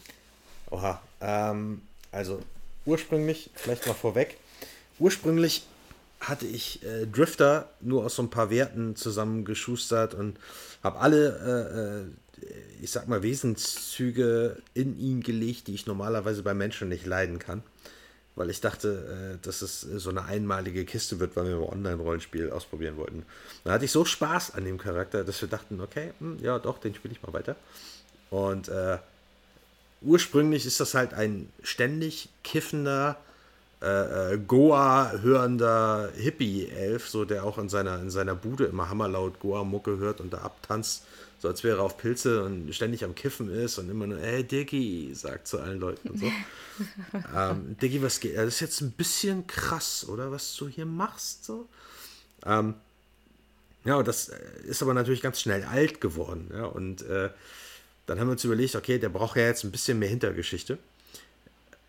Äh, was habe ich gerade gesagt? Hintergeschichte? Ja, habe ich das gesagt? Ähm, mhm. Und ähm, was letzten Endes dabei rumgekommen ist, dass er ein adeliger Flüchtling aus Pomoria ist, ähm, der halt gesucht wird, weil er eben einer Vereinigung angehört hat, die für ein freies Pomoria und für ein offenes Pomoria äh, gehandelt hat. Ja. Das muss man sich so ein bisschen vorstellen wie Nordkorea, ja, weil da äh, wer da halt aufmockt und versucht irgendwie so äh, Kundgebungen abzuhalten gegen das Regime, der wird halt gnadenlos verfolgt. Und so ähnlich ist es in Pomoria eben auch. So, der äh, hat sich dann abgesetzt, der hat sich über Nacht mit den, mit den Ostseepiraten irgendwie von der Insel schmuggeln lassen, aber erst nachdem er äh, über ein Jahr in unter, oder mehrere Jahre, glaube ich, sogar in Untersuchungshaft gesessen hat und dann so ein politisches Manifest geschrieben hat, ist er dann, äh, äh ist er dann irgendwie rausgehauen worden und wurde halt von, von Sympathisanten dann quasi mit Ostseepiraten von der Insel geschmuggelt, ist in Hamburg untergetaucht ähm, und das Problem, was er eben hat, ist, dass er ganz starke Schuldgefühle hat, so weil sein Cousin der, der aktuelle Herzog von Pomoria ist, der mit ihm damals gemeinsame Sache gemacht hat und der ihn dann am Ende verraten hat, weil der jetzt ja tatsächlich an der Macht ist äh, in Pomoria. Das heißt, er hat sich irgendwie verkauft und, und der Drifter, der eigentlich Pendergast Reanka heißt, ähm, hat quasi das Bauernopfer gespielt und äh, konnte dann nachher flüchten und ist dann in Hamburg untergetaucht hat aber halt super viele Leute zurücklassen müssen und hat quasi sein ganzes Volk so diesem, diesem totalitären Regime überlassen. Und das ist halt eine Schuld, mit der er halt so nicht kämpfen konnte. So und hat dann halt angefangen, äh, halt zu kiffen, was das Zeug hält und, und oder beziehungsweise zu saufen oder alle möglichen Drogen zu nehmen, der ist da irgendwie reingerutscht, so, weil er dann da irgendwo in Harburg untergetaucht ist, wo das super einfach ist, da ranzukommen. Und ist nachher auf dem Kiffen halt hängen geblieben, einfach so. Und der hat sich halt einfach das Gehirn weggekifft der ist halt jahrelang untergetaucht und war nachher überhaupt nicht mehr zurechnungsfähig oder irgendwas. Also hat so richtig die Abwärtsspirale gemacht. Ähm, und der ist halt aber durch diese ganze Geschichte und durch das, was jetzt noch kommt, äh, sozusagen aus dieser Lethargie gerissen worden. So. Und das, äh, das ist halt, das ist halt was so, deswegen fand ich das wahrscheinlich als einziger mega geil. So, weil das für mich das passende Katapult und den Katalysator gegeben hat, aus diesem Charakter wirklich was zu machen. So. Und das ist halt einer meiner ja. Lieblingscharaktere geworden, obwohl ich einfach dachte so, boah, ist das ein furchtbarer Mensch, den spiele ich jetzt mal für einmal. Vielleicht um dem Spielleiter auf den Sack zu gehen oder so. ja, ja. Genau, weil der war, der ist einem echt auf den Sack gegangen. Also das war so ein richtig nerviger und die ganze Zeit, oh ey Digi, und was geht und was läuft und jetzt mach mal nicht so einen Stress und so, weißt du, und alle mal, ich dachte mir so, Alter. Aber am geilsten waren die Beschwörungs... Die Geisterbeschwörungsritter, ja, ja. ich habe immer so, so Wolfsgeister beschwört und habe halt immer einen Joint dabei geraucht und habe immer hier die, die Hasche-Schwaden in meine Beschwörung eingearbeitet so, und habe dann immer in meinen Beschwörungsformeln immer so was gesagt wie, ey, ey Dicky, komm bitte, ey, ist voll krass, was du jetzt vorhast. Ich kann echt deine Unterstützung brauchen. Peace, Bruder. Echt nur einmal, das wäre voll nett, Mann. Das wäre so richtig, so richtig nice von dir, wenn du das jetzt mal machen könntest. Ich habe alle in den ja. Wahnsinn getrieben. Ja, es war richtig, ja, ja, genau. Und ich hatte Aber, einen Heidenspaß dabei. Mhm. Aber ähm, durch diese Zufallsbegegnung mit Lupus ähm, und die hat dann dieser, der Typ vom Geheimdienst halt mitgeschnitten, wer ihm da vor die Flinte gelaufen ist und hat dann halt, anstatt da jetzt irgendwelche unüberlegten Dinge zu tun oder erstmal musste er auch viel abwarten und hat rückgemeldet an das Regime in Pomoria, wer da jetzt doch wieder aufgetaucht ist, hat er halt Lupus drauf angesetzt, ähm, zu sagen, so lass den nicht aus den Augen. Und da ich das ähm, da ich den halt wirklich als so ein Bösewicht ähm, versucht habe aufzubauen, hat er sie halt auch äh, dazu gezwungen, hat gesagt, das ist mir scheißegal, wie du das machst, ob du bei ihm im Bett schläfst, ob du bei, vor seiner Tür kampierst, ob du dir irgendeine Geschichte ausdenkst, ist mir völlig egal, aber in dem Moment, in dem der dir jetzt ähm, abhanden kommt, bist du dran. Und wenn ich dir den Befehl gebe zu schießen, dann schießt du. Aber noch hatte er den Befehl halt nicht. Und das war so, das habe ich so quasi so nebenbei. Das waren dann immer so diese Einzelsituationen, die Lupus dann äh, ertragen musste. Die hat sich was, dann auch. Was, ja? was aber, glaube ich, der erste Affront war, äh, der dafür gesorgt hat, dass äh, die Spielerin halt ein bisschen verunsichert war, weil sie nicht wusste, wie sie damit umgehen sollte. Sei es jetzt, weil sie Neuling ist oder weil sie das vielleicht generell irgendwie nicht so richtig, richtig verwurschteln konnte. Aber da hat man schon mal gemerkt, dass sie dann äh, schon, schon ins Schwimmen gekommen ist. Ja, genau, genau. Und das ist, und das ist dann wieder so ein bisschen das Problem, wenn du ähm, nicht über die Spielerfahrung verfügst. Und ich meine, klar, wir verfügen auch nicht. Ich kann auch keine Elite-Soldatin verkörpern, weil ich alleine, ja, müssen wir nicht drüber reden. So, ja, ich bin keine Elite-Soldatin. Aber man hat halt so ein, äh, man hat halt so ein Konzept im Kopf oder so auch so ein Klischee, dass man irgendwie denkt, spielen zu können oder spielen zu wollen. Und äh, das muss man sich halt klar machen. Wenn du ja. so ein High Professional spielst, man denkt, man denkt halt automatisch an diese Schläfertypen, die man halt aus den Filmen kennt, die halt, weißt du, denen einfach alle Menschen egal sind und der Auftrag kommt an erster Stelle und so weiter und so fort. Ja, ja. Und die zucken da nicht zweimal. Aber das war ja auch so, war ja auch so von ihr ähm, gedacht. Das hat sie ja mal gesagt. So, äh, ja, aber das, das Problem ja ist, ich glaube, in dem Moment hat die Spielerin das auf irgendeiner Ebene als übergriffig empfunden. Und sei es nur, weil sie uns noch nicht so gut kannte und ich hier am Couchtisch gegenüber gesessen habe oder so. Weißt du, ja, und in dem Moment, ja. wo die Worte fallen und ob du jetzt bei ihm ins Bett springst oder was weiß ich was, so, und dann sitzt er am Tisch, guckt mich an, so, was, der, der Dicke da? Nee. Weißt du so? Und das, ja, das kann, ja, aber das ja, kann sein, ja, dass da die erste Hürde. Äh, ja, das, da, das, das, genau, genau. Und wie gesagt, ich bin da ja auch, ähm, wir arbeiten ja auch mit X-Cards und so weiter, aber das ist halt tatsächlich, dass du, äh, du musst diese Situation vielleicht auch einfach erleben, um zu merken, ja, das kann ich jetzt halt wirklich nicht. Oder das ist halt wirklich irgendwie eine Nummer zu krass. Oder ich bin zu sehr in Charakter und, und, und, und bin in Schockstarre oder ich kann das nicht oder so. Und deswegen, da, da, da, dadurch entwickelten sich ja diese elenden Feedback-Gespräche, die wir ja auch ständig geführt haben, die das Ganze ja irgendwie schlimmer gemacht haben. Wobei ich halt immer dachte, okay, da ist Redebedarf, komm, wir tauschen uns aus, sag mir, wenn das nicht in Ordnung ist, das soll hier Wohlfühl. Äh, ist, ist auch so. Und ich meine, das klingt jetzt gerade alles Nee, es war schon hart, aber es ist halt rollenspielerisch hart. Aber ansonsten hat sie sich ja auch wohlgefühlt und es war mir ja, ja auch wichtig, dass, äh, dass da jetzt keine Übergriffigkeiten stattfinden. Ja, vielleicht, aber, vielleicht ist es auch einfach aus Mangel an Erfahrung so interpretiert. Ne? Sie muss ja, ja. muss da ja als Neuling muss man da ja auch erstmal sortieren, so was überhaupt ja, ja, alles genau, geht. So. Genau. Und abstrahieren sie, lernen vor allen Dingen. Ja, ja, richtig. Aber sie hat sich ja dann auch Anima anvertraut, also Lupus hat sich Anima anvertraut und hat quasi. Und da kam so der nächste Twist, was es natürlich auch super schwer für die Spielerin gemacht hat, weil ähm, sie hat sich dann Anima anvertraut, hat gesagt, hier, okay, eigentlich arbeite ich für ähm, Pomoria, aber ähm, ich bin gerade eigentlich freigestellt. Mein Chef hat aber gesagt, ähm, wenn irgendwie Drifter und ich soll ihn abknallen. Und was macht Anima? Die sagt, wenn du ihn abknallst, knall ich dich erst ab, weißt du so. Und das war, es war eine geile Szene, also rollenspielerisch war das grandios hat aber so viele ähm, Stufen an Interaktion und an Zwischen, also Charakter zwischen Mensch, metamenschlichen Gedönse irgendwie hervorgebracht, was halt für, für was halt einfach, es ist halt anstrengend so. Ich glaube, das war einfach ein bisschen too much und ich habe halt immer noch schön einen draufgesetzt. So, und der Einzige, der nichts davon mitgekriegt hat, war Drifter. der, hat, der, hat, nur gekifft und getanzt und Playstation gespielt. Play, Playstation 12. Ja, genau. Ja, genau. Naja, aber so viel halt zu diesen ganzen Ver Verwicklungen unter den Charakteren. Und wie gesagt, ich bin immer bemüht darum, diese, diese Stränge auch so zu weben. So, also das heißt schon, dass wenn, also die Charaktere, die haben dann auch miteinander zu tun. Und auch wenn die sich scheiße finden oder auch wenn die sich gegenseitig umbringen sollen oder so. Aber irgendeine Geschichte lege ich in die Interaktion zwischen den Charakteren in einer Gruppe. So. Das What's next? Vom, genau. Ähm, es, das Problem war aber immer noch der Geist eigentlich. Das war ja der eigentliche Plot, dieser Geist und was, dieses, was es damit auf sich hat und wie man ihn vor allem auch wieder los wird.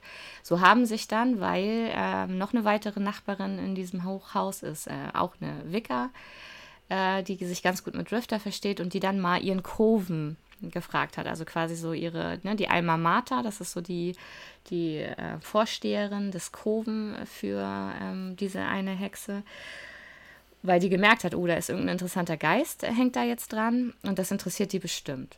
Und so kam es dann, dass die Hexen involviert wurden und ähm, ja, die eigentlich, als sie gemerkt haben, worum es da geht, äh, long story short, eigentlich äh, war das dann nachher so, dass sie angeboten haben, halt so ein Enthüllungsritual oder so ein Offenbarungsritual zu initiieren, was aber natürlich ein mega Aufwand ist. Äh, viele Hexen braucht man dafür. Es kostet natürlich auch Ressourcen und Magie und so weiter. Die, die sich regeltechnisch damit auskennen, wissen, dass so Rituale halt nicht so einfach abgefeiert werden können. Und dafür wollte die halt was haben. Und die wollte, ne, dann haben die Hexen gesagt, okay, wir helfen euch. Aber dafür möchten wir gerne, dass einer von den Männern hier sich zur Verfügung stellt, um eine unserer Hexen zu schwängern. So, und das war so, das war so die nächste Szene, wo dann die alle standen und dachten, was? Böse Spielleiterin, böse Spielleiterin. So, und ich hatte nicht damit gerechnet, dass Drifter derjenige ist, der sich äh, freundlicherweise opfert. Weil wir da ja eigentlich so ein paar andere, also wir haben da noch so ein, ähm, unser Face ist ja eigentlich mehr so der Schambolzen, der da so ein bisschen jovial und suffisant. Und den wollte ich, weil der halt auch immer so ein bisschen hinten runtergefallen ist bei diesem ganzen Plot. Weil er halt, wie gesagt, der, der Charmeur, der Joviale, der Redner, der Spieler, er ist der Player. Da habe ich gedacht, gut, dann, ja gut, dann packst du den Player mal ne, an den Eiern. Das, nehmen wir immer beim Wort. Ja, ja, genau. Aber der Spieler hat es nicht gewollt. Und dann hat Drifter gesagt, yo. Wenn es so, keiner oh macht, dann opfer ich mich halt. Und ich dachte so, oh nein. Aber. Zu meiner Verteidigung, war, zu meiner Verteidigung. Ich bin ja, ja. mit meinem äh, äh, vernebelten Kopf fest davon ausgegangen, dass die Jahrzehnte oder die Jahre des Kiffens dafür gesorgt haben, dass ich nur noch Platzpatronen verschieße. Aber, Aber selbst wenn, ich war auch so weggetreten, dass mir das auch eigentlich vollkommen egal war. Ja, eben. eben. Ist ja auch egal. Also das ist jetzt ja auch nicht so, dass ich da irgendwie so ein mega ähm, Moral was auch immer. Gar nicht. Ich, ich fand es einfach lustig. Ich hatte so meinen Spaß dabei. Ich spiele sehr, sehr gerne neo-feministische ähm, Hexen, die radikal sind. Und das Schöne war halt, und da habe ich dann den Konflikt zwischen, da kam der erste Bruch zwischen Anima und Drifter, weil die Hexen gesagt haben, so du kommst zum Beischlaf, so, hier, wir wählen sie dir auch aus, so, äh, und dann, dann, dann vögelt ihr und das machst du so lange und immer dann, wenn wir dich anrufen, bis sie schwanger ist und dann wollen wir dich hier nie wiedersehen. Heißt also, du hast keine Rechte an dem Kind, du ähm, wirst nicht herausfinden überhaupt, was es damit auf sich hat und das hat Anima so richtig angepisst, dass Drifter das gemacht hat. Ja, Drifter, Drifter dachte so Win-Win. genau, genau. Und aber Anima fand das halt, ähm, weil sie ähm, hatte ja noch so eine ne, Ex-Polizistin und sie hat eigentlich dann noch so eine super Vater- Tochter-Beziehung mit ihrem Daddy, der irgendwie immer so ihr Held war und so. Und die konnte das überhaupt nicht ertragen, dass Drifter sein ähm, noch nicht gezeugtes, ungeborenes Kind irgendwelchen Hexen, weil das war nämlich die Frage, die Anima gestellt hat, was halt auch eine super geile Szene war bei, diesen, bei dieser Alma Mater, diese omnipotente ähm, Hexe, so, die das knallhart da so auf den Tisch bringt. Und Anima, die dann halt sagt so, ja, aber was ist denn, wenn das Kind ein Junge ist? Und dann, weil es gibt natürlich keine Männer da irgendwie in einem Kurven. Ja, und da sagt einmal Martha, ja, interessiert, das hat euch nicht zu interessieren. Das regeln wir Hexen untereinander. Und da hat Anima halt echt Drifter auf den Pott gesetzt und gesagt, Alter, was ist los mit dir? Ey, das kannst du nicht bringen, das kannst du nicht machen. Was für ein Arschloch bist du eigentlich? Also deswegen, das war auch eine schöne, sehr, sehr schönes äh, Social Play zwischen den Charakteren. Der Punkt ist, es ist, es ist auch bei einmal bei Schlaf geblieben, weil ich beim ersten Wurf gleich eine 99 gewürfelt habe. Ja, genau. Aber das ist so viel von Zeit wegen, ist ja Von wegen nicht, Platzpatron. Ja, ja, aber so viel Zeit ist halt gar nicht, ist halt gar nicht vergangen ähm, als dass man das irgendwie hätte, ähm, als dass es jetzt schon, schon spieltechnisch relevant geworden wäre. Aber ich als Spielleitung dachte nur so, Alter, das kann doch nicht sein. Der Cousin des Fürsten von Pomoria, der politische Flüchtling, der eine Revolution anzetteln wollte, den Sturz des Regimes, zeugt gerade ein Kind in Hamburg mit einer Hexe, die, die, die äh, radikal feministisch. Ich dachte, Alter guter Plot. So. Das wird interessant. Vor allem, wenn die halt später wieder zurück nach Pomoria irgendwie gehen sollen. Oder, oder alleine, wenn ähm, Lupus, weil wir uns immer noch zu diesem Zeitpunkt nicht sicher war, auf wessen Seite sie eigentlich stand.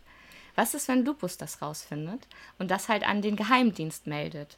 Was macht der Geheimdienst von Pomoria mit diesem Hexenzirkel? Also ich fand, das war eine mega gute Geschichte.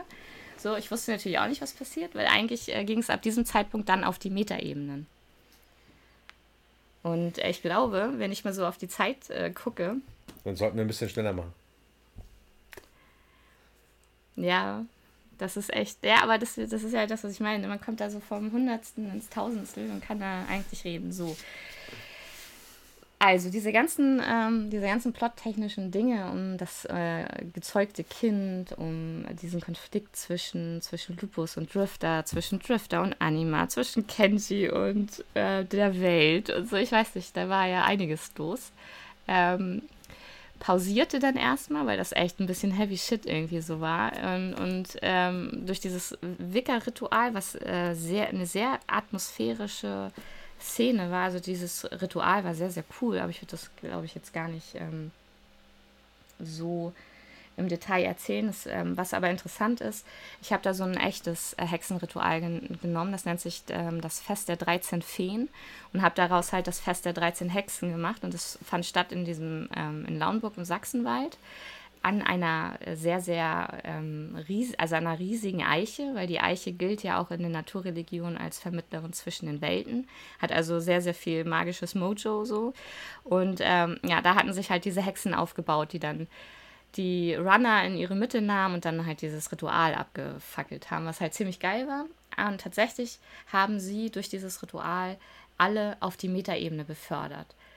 Das haben die gar nicht so mitgeschnitten, ähm, weil als das Ritual zu Ende war, gingen dann die Runner dann durch den Wald und wussten jetzt irgendwie auch nicht, nee, genau, warte mal, das war, nee, nee, Aber Entschuldigung, so. Entschuldigung, vorher haben sie jetzt ja, aber noch ja. gesagt, um was es sich handelt und was das Problem ist. Genau, genau, das war halt das, weil sie halt äh, quasi mit diesem Ritual enthüllen sollten, was es mit diesem Geist auf sich hat.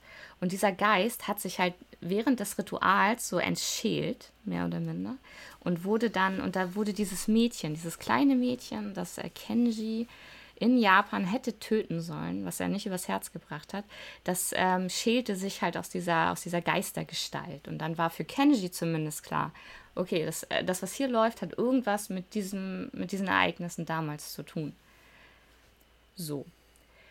Genau. Und dann ähm, wolltet ihr den Wald verlassen aber zu diesem Zeitpunkt äh, verschwammen die Welten schon ein wenig und ihr seid also quasi direkt auf eine weitere Lichtung gelaufen. Also ihr konntet diesen Wald gar nicht verlassen, weil ihr euch dann doch auf den Metaebenen schon befunden hattet und traft auf die Schwellenhüter. Und das ist halt so, die Schwellenhüter prüfen ab, ob diejenigen, die sich auf diese Metaebene begeben, um diese Meta-Quest, also diese, diesen Initiierungs, ähm, zu betreten, also diese Phase der Initiierung irgendwie einzuleiten, die prüfen, ob die Leute es überhaupt wert sind, indem sie eine Frage stellen oder irgendwas anderes halt abprüfen. So, was habe ich gemacht? Ich habe ähm, Kinder auf einer Lichtung spielen lassen, mitten in der Nacht im Sachsenwald, als dann irgendwie allen klar wurde, okay, wir sind doch nicht mehr im Sachsenwald. Und recht schnell konntet ihr so aus dem ähm, als ihr so auf die Dichtung geguckt habt, noch aus dem Dickicht des Waldes heraus, konntet ihr ja sehen, dass das quasi ihr äh, eine jüngere Version eures Ichs war, was ihr da habt spielen sehen. Bis auf ein kleiner, trauriger Zwerg, der in der Mitte saß und äh, mit dem keiner spielen wollte. Nee, genau, und der sich auch nicht an den Spielen beteiligt hat. Aber ansonsten sprang da halt ähm, Versionen eurer selbst, so mit so zwischen acht und zehn Jahren, sprangen da rum. Ihr seid dann auf die zugetreten, nachdem, ich weiß nicht, ich glaube, Anima hat sich getraut oder so. Ja. Und ähm, ja, und die bauten sich dann vor euch auf. Und das war für, für Drifter. Drifter hat äh, einen kleinen Jungen gesehen, der so eine Schuluniform trug. Also er hat das dann auch identifiziert, ne, als, als mhm. eins von diesen ähm, Elite-Internaten, in denen er während seiner Kindheit war. Und der ähm, sein Schwellenhüter hat ihn gefragt, wenn du irgendetwas rückgängig machen könntest, was wäre das? Und was Klar. hat Drifter dann geantwortet? Ich wäre zu Hause geblieben. Ich wäre, nein, ich wäre nie von zu Hause fortgegangen. Genau, das war dann halt so, das war Drifters Antwort. Ähm, Anima wurde von einer äh, Anima-Version in so einem Overall, das sah aus wie so ein Flieger-Overall eigentlich, was das kleine Mädchen trug, gefragt, ähm, bevor sie dann am meisten Angst hätte. Und Anima antwortete davor, ihre Menschlichkeit zu verlieren. Lupus wurde von so einem kleinen, süßen, elfischen Lupus-Mädchen in so einem ähm, altertümlichen Kleid mit auch so geflochtenen Haaren, also wirklich so diese, dieser Klischee-Elfe äh, gefragt, ähm, worin sie nicht versagen darf oder worin sie nicht scheitern darf. Und da hat Lupus gesagt, äh, bei ihrem Auftrag. Also sie darf bei ihrem Im aktuellen Auftrag. Auftrag ja. Im Akt, genau, genau. Was dann für uns schon wieder war, so, ah, okay, ist, das ist also die Seite, die sie wählt. Okay, interessant. Ähm, und was äh, Jack, übrigens, Entschuldigung, was ihr offensichtlich nicht bewusst war zu dem Zeitpunkt, ne? Die hat, die ja, war sich stimmt. nicht über die, die hat nicht wirklich drüber nachgedacht und hat nicht über die Implikationen von dieser Antwort nachgedacht. Ja, ja, natürlich. Darüber denkt ja keiner irgendwie nach, dass das dann irgendwelche weitreichenden Konsequenzen haben könnte. Ähm, Jackpot hat äh, den, einen jüngeren Jackpot vor sich stehen sehen, der so Knickerbocker-Klamotten getragen hat. Also das, was man so in den 1920ern, diese Zeitungsjungen, ne, auch mit dieser Schiebermütze und so. Und der wurde gefragt, ähm, wo siehst du dich in der Zukunft? Und Jackpots Antwort war, er möchte reich und berühmt sein. So. Und aus diesen Antworten habe ich quasi die Metaebene konstruiert, um das, was äh, die jeweiligen Charaktere gesagt haben, zum Thema ihrer Metaebene zu machen. Und wenn man jetzt denkt, das ist aber sehr kompliziert, dann könnte man recht damit haben. Und diese erste Metaebene, die hat auch schon so gar nicht funktioniert. Also so ich mein, gar nicht, gar nicht. Theoretisch heißt es ja, es hätten fünf Metaebenen sein sollen, bevor dieser ganze Strang äh, quasi vorbei ist. Geschafft haben wir Zwei. Zwei. Genau. Weil danach haben alle erstmal gedacht, oh nee, das geht so nicht. Außer mir. Ja. Aber wenn ich mit dir alleine spielen will, dann spielen wir im Solo. Deswegen ja. haben wir halt auch gesagt, nee, das hat so keinen Sinn. Aber genau, als ähm, und der Zwerg, genau, da gab es ja noch den kleinen Zwergen. Der kleine Zwerg, der trug ähm, das Tradition, so ein traditionelles Hakama. Ich weiß nicht, wie das Pronomen, äh, wie der Artikel ist zum Hakama. Das ist so ein Faltenrock. Der hat so sieben Falten und diese Falten stehen für die sieben Tugenden der Samurai. Und dieser kleine Junge, der hat dann zu, zu Kenji gesagt, er hat ihm keine Frage gestellt, sondern er hat zu ihm gesagt, er soll zu den Tugenden zurückfinden. Weil sonst bliebe ihm am Ende nur das Schwert. So, und das war, danach löste sich diese Metaebene auf und ihr seid also quasi dann, äh, habt dann die Metaebene betreten, die ähm, Anima konstruiert hat. Und dafür, das hatte ich schon mal, hatte ich schon mal beim letzten Mal erwähnt, es ging auf die erste Metaebene und die hat Anima konstruiert und ähm, die Charaktere wachten auf auf der Dark Side Junction. Das ist eine Orbitalstation, äh, des Konzerns ähm, Ivo. Ivo Corporation, glaube ich, heißt das, wenn ich mich jetzt richtig erinnere. Und ähm, ja, die sind aufgewacht und trugen diese Overalls, die dieses Mädchen oder ne, so eine Art Overall, das das Mädchen auch anhatte. Allerdings hatten alle so eine, ähm, so eine Klett, also so eine Kletttitel auf ihrer Brust, wie man das so kennt von diesen Flieger. Klassischen Namensschilder. Genau, die Namensschilder. Und ähm, Jackpot trug den ähm, Titel Techniker. Anima hatte Kapitänin auf, ihrer, ähm, auf ihren Overall stehen. Lupus war die Pilotin. Drifter war der Navigator. Und Kenji war der Mörder. So, und als sie da aufgewacht sind, in diesen Overalls, mit, diesen, ähm, mit diesem Titel auf der Brust, in einer Orbitalstation, die quasi, die war extrem runtergefahren, die wirkte sehr verlassen. Da war, ähm, waren halt quasi so die Notsysteme liefen. Und dann ging das los. So, ähm, und das ging völlig in die falsche Richtung eigentlich. Also es war quasi der einzige äh, in diesem Moment, der sich charakterkonform irgendwie verhalten hat. Also auch wirklich so diese, diese Überforderung, diese Verletzlichkeit, diesen so scheiße, wo sind wir hier an den Tag gelegt hat, war halt Drifter. Weil Drifter ist durchgedreht, als er geschnallt hat, dass er gerade in, in, in der, im, Orbit, also im Orbit war. Vielleicht zur Erläuterung für Magier ist das Schlimmste, was passieren kann, ähm, dass sie quasi versuchen, in den Astralraum zu gelangen, wenn sie außerhalb des Erdorbits sind. Weil das Problem ist, dass die Magie an äh, Gaia geheftet ist und der Astralraum ja eine, eine quasi eine, Überla eine, eine Dimension ist oder eine Ebene, die halt die, die Fleischebene überlagert, sage ich jetzt mal. Und im Weltraum gibt es keinen Astralraum. Das heißt, in dem Moment, wo du als Magier im Weltraum dein, ähm, quasi dein, dein, deine astrale Gestalt sozusagen äh, oder sich von deinem Körper trennt, verpufft die einfach oder verschwindet. Und dann hast du dann nur noch einen katatonischen Körper rumliegen. Deswegen ähm, fliegen Magier grundsätzlich auch nicht mit Suborbitalflügen, weil wenn sie einmal einschlafen, irgendwie schlecht träumen oder so und dabei äh, astral projizieren, aus Versehen, äh, es das. Na, dann adios. So. Und deswegen äh, versuchen die das halt irgendwie maximal nicht zu tun. Und als er dann aufgewacht ist und äh, äh, geschnallt hat, dass er im Weltall ist, ist ihm mal leicht die Lunte durchgegangen.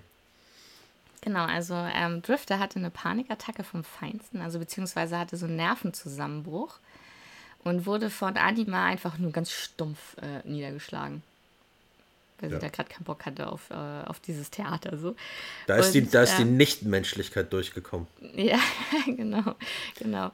Und also mein, vielleicht jetzt nochmal, um äh, zu erläutern, warum ich das überhaupt getan habe. Also ich habe mir überlegt, in diesen, auf diesen Metaebenen Aspekte der Shadowrun, also der sechsten Welt, zu zeigen, die man so nicht unbedingt äh, hat in seinem Standard-Run. So. Und ähm, hatte halt gedacht, so wann kommen Runner denn mal auf so eine Orbitalstation? Weil wenn du auf einer Orbitalstation bist und da einen Job erledigst oder ähnliches, dann ja herzlichen Glückwunsch. So, wer will den äh, Weg zurück? Da kannst du dich nicht rausschießen. So. Und deswegen habe ich gedacht, das ist eigentlich mal eine ganz geile Szenerie. Ähm, da machen wir mal ein bisschen Space. So. War, ein bisschen, war ein bisschen wie Dead Space da, ne? Vor allem, wir, hatten, wir hatten ja auch alle auf den, es standen ja nicht unsere Namen auf den, auf den Klettennamensschildern, sondern es stand ja die Funktion drauf. Genau. Und das hat die, das hat die Spielenden so irgendwie verwirrt, beziehungsweise die haben sich dann an das ge geklammert, was da auf diesem Namensschild stand. Wobei ich ja, mein Ziel war ja eigentlich eher, naja, ne, ja, äh, wie gesagt, Metaebenen, äh, du sollst halt dein, du sollst dich halt mit Dingen auseinandersetzen. So. Und, aber alle klammerten sich da dran, so, was mache ich denn jetzt hier? Und dann, dann rannten sie so äh, durch die Räume und haben alles sich irgendwie angeguckt und haben gedacht, so, okay, was, was sollen wir jetzt machen? Sollen wir die Orbitalstation wieder zum Laufen bringen? Sollen wir zurück zur Erde? So, und äh, da war man sich halt einfach nicht sicher. Und ähm, so hat man sich halt an das geklammert, was auf diesem Schild stand. Und es gab einen Androiden, äh, der zerlegt war, also der quasi da auf so, einem, auf so einem Tisch lag. Und so hat sich natürlich Jackpot, der Techniker bei sich stehen hatte, sich darum bemüht, diesen Androiden einfach wieder zum Laufen zu bringen, während so die anderen halt irgendwie nicht so wirklich wussten, was da irgendwie so los war. Es gab auch so eine Ich wollte gerade sagen, zur Erläuterung, einer hatte halt, ich glaube, war ich das, der Navigator stehen hatte. Ja, ja ja. Wir hatten, ähm, ich weiß gar nicht, was bei Lupus und bei Anima drauf stand, aber bei Kenji stand Mörder drauf. Ja, aber das hatte ich ja, genau, das hatte ich ja gerade erzählt. Also bei. Lupus ähm, stand Pilotin. Mhm. Und da das eine Orbitalstation war, die nicht mehr wirklich funktionsfähig war, die war ja komplett runtergefahren, konnte sie nichts äh, steuern. Bei Anima stand Kapitänin, weil das ja auch ihre Metaebene mhm. war. So, und ich hatte eigentlich so ein bisschen, also was hatte ich erwartet? Also ich habe erwartet, dass sich vielleicht damit auseinandergesetzt wird, mit diesem Thema Funktion und Rolle so.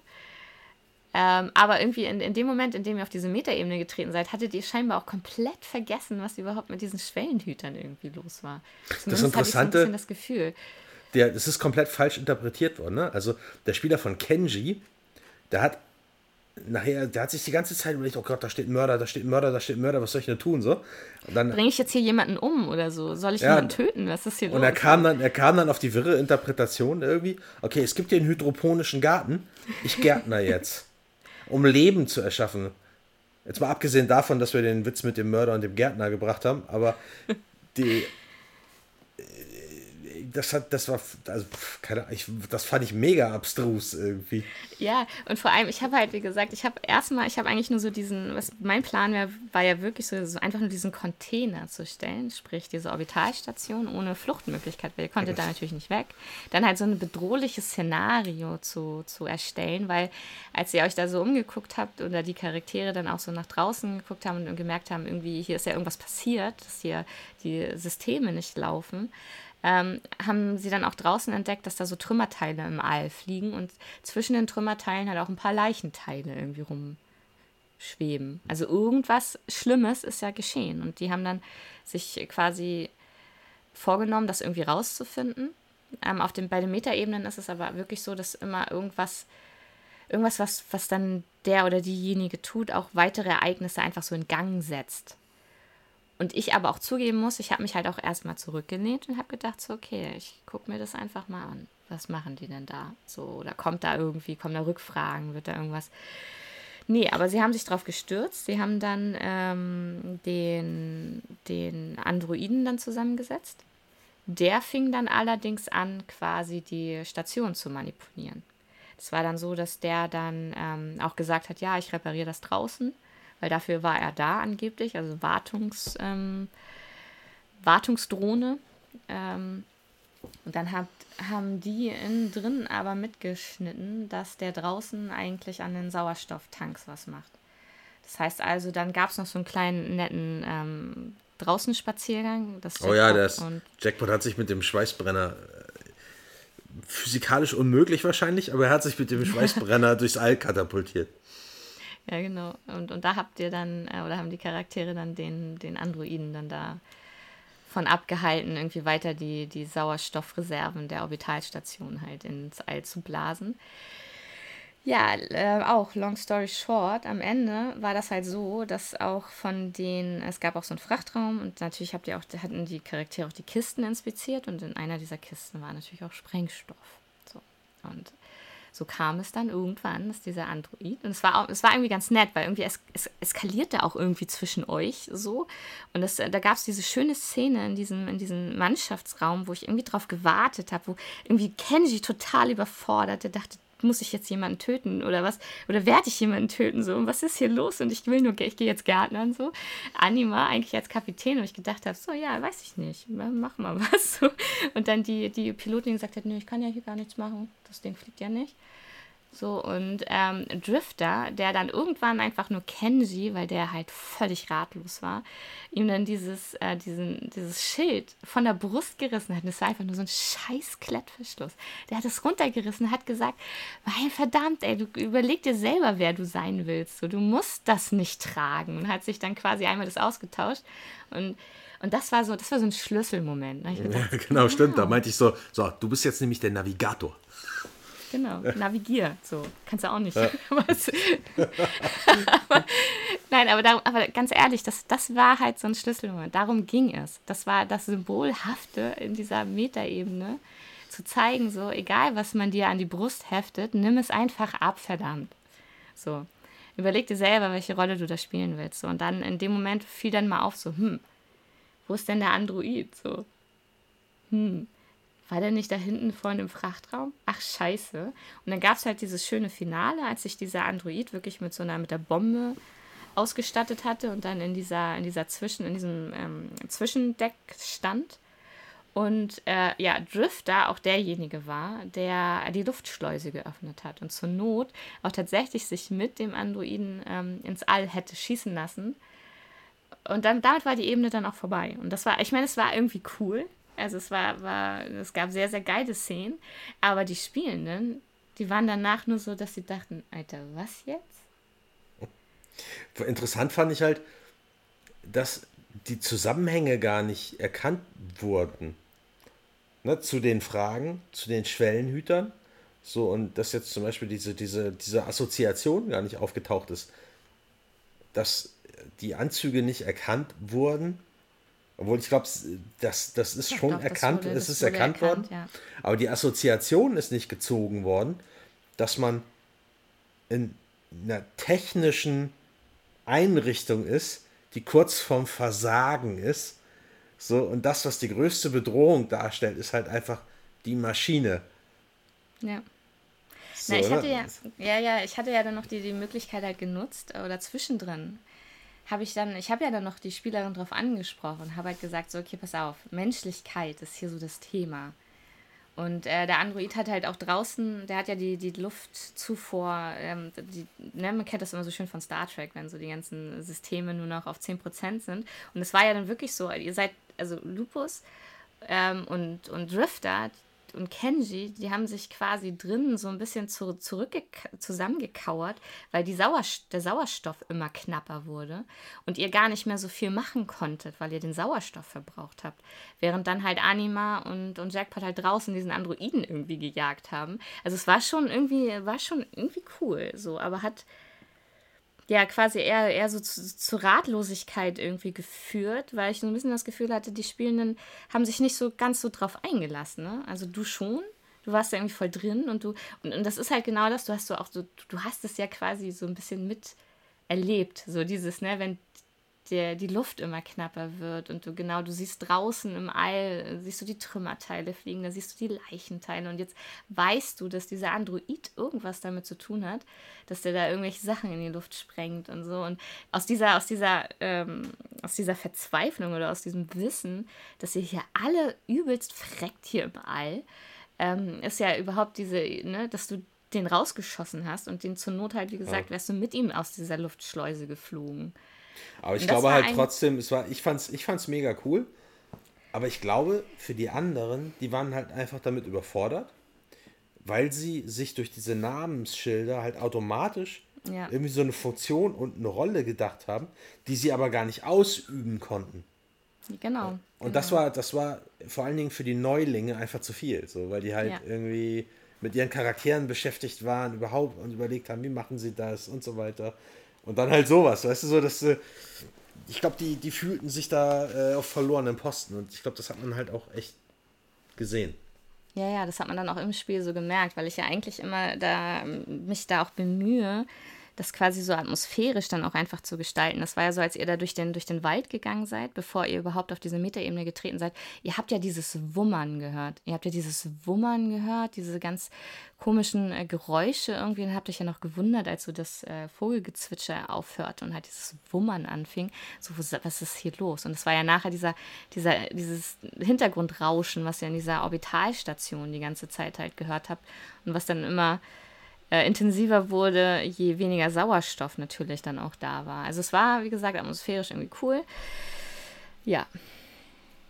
Zweite Meter. War dann, äh, ja, mh, mm, genau.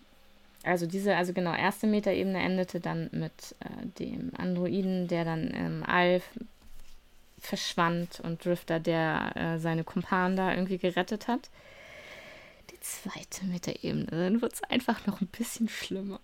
Muss man an aber, Stelle sagen. Aber war da noch die letzte? ja, ja, das war dann die letzte. Das äh, haben wir aber an, auf zwei Abende gestreckt, weil ich da auch nochmal so ein Zwischending ähm, irgendwie einziehen musste, um zu sagen, oh fuck, das geht hier gerade voll in die Hose.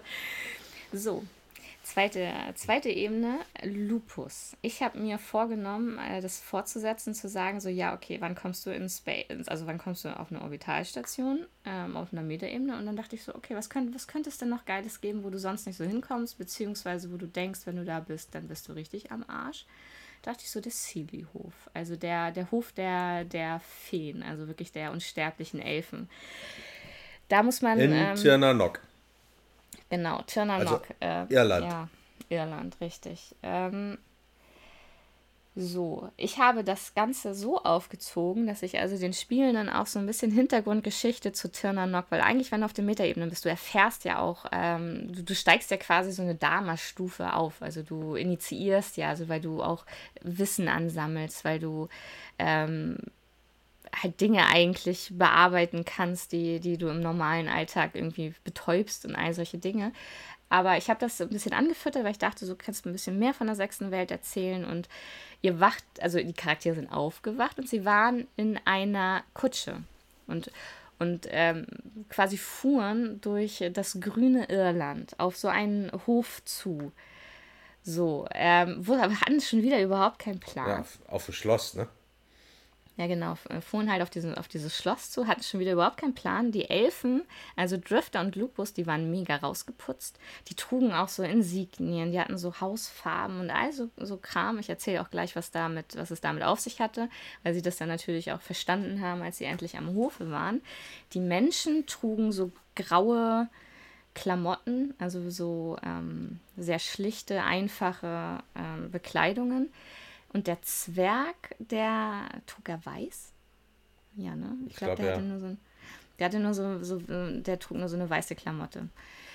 Ähm, als die dann an Hof angekommen sind, wurde klar, dass, und das war, das war auch fies von mir. Also wenn ich jetzt so, wenn ich das mal so erzähle, was ich mir so gedacht habe, dann merke ich auch einfach, wie fies das war. Also es war so, dass ähm, Lupus, weil es ja ihre Metaebene war, wurde dort in Empfang genommen von der, ähm, ja, den Personen aus ihrer Vergangenheit, beziehungsweise es ist ja so, ich, da muss man doch nochmal ausführen, ähm, auf der Metaebene begegnen einem ja auch ähm, Person aus dem eigenen Leben. So, also in, in Person von oder in Gestalt von. So, das ist so, weil sich diese Metaebenen ja aus deiner, ja, aus deinen Gedanken, aus deinem Bewusstsein und ähnliches konstruieren. Das heißt also, sie wurde dann in Empfang genommen von jemandem aus ihrer Vergangenheit, der auch irgendwie in dieser Vorgeschichte von Lupus eine Rolle gespielt hat, der sie früher mal verraten hatte und den sie dann aber verraten weil sie ja so extrem loyal ihrer, ähm, ihrer Einheit gegenüber war, hat sie halt ihren besten Freund verraten, der ihr eigentlich in den Rücken gefallen ist. So,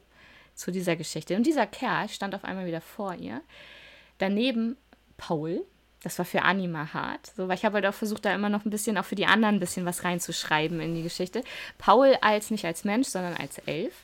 Und ähm, Paul und äh, der aus, ich muss gerade nochmal gucken, wie hieß der denn nochmal? Ich habe mir das extra aufgeschrieben.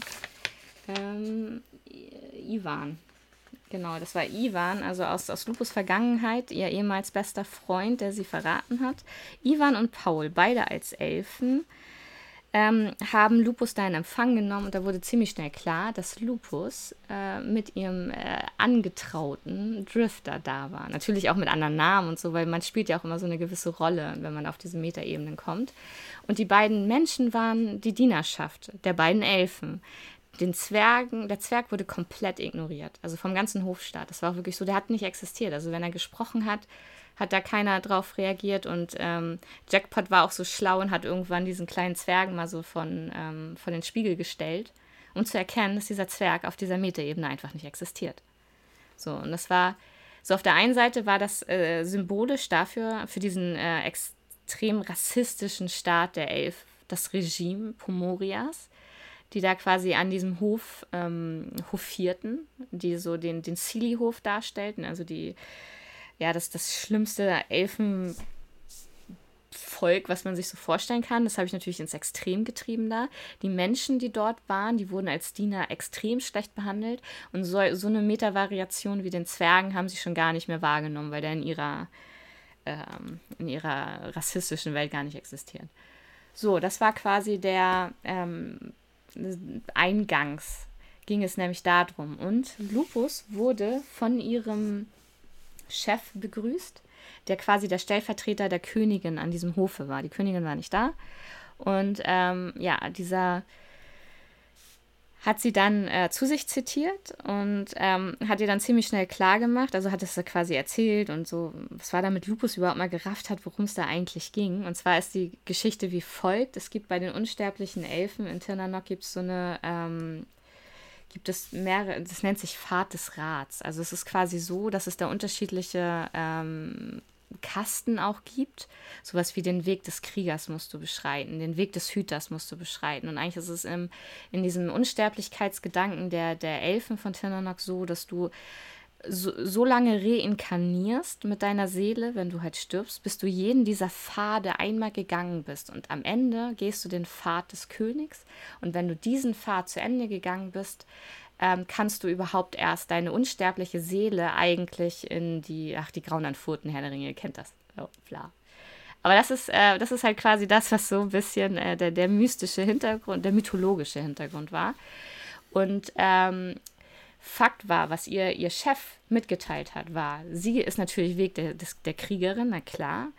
Ähm, und sie sollte den Typen, den sie damit rangeschleppt hat, der eigentlich zum Weg des Hüters gehört. Und der, die, die Hüter sind dafür bekannt, und deswegen, ich habe mir das auch nochmal irgendwo aufgeschrieben, weil er das dann zu ihr sagte, so von wegen, ja, sein, sein Schwert ist sein Verstand und er ist halt, ne, er, er ist manipulativ und er ähm, redet quasi Revolution herbei und dass es äh, da Tindanok auch so ein totalitärer Staat dann irgendwie ist. Ne? Und da ihr, ihr zieht vielleicht alle die Parallelen zu dem, was in der echten Welt halt einfach los war, hat der Chef zu ihr gesagt, dass er meinte so, ich hätte nicht damit gedacht, dass du ihn ehelichst, aber herzlichen Glückwunsch.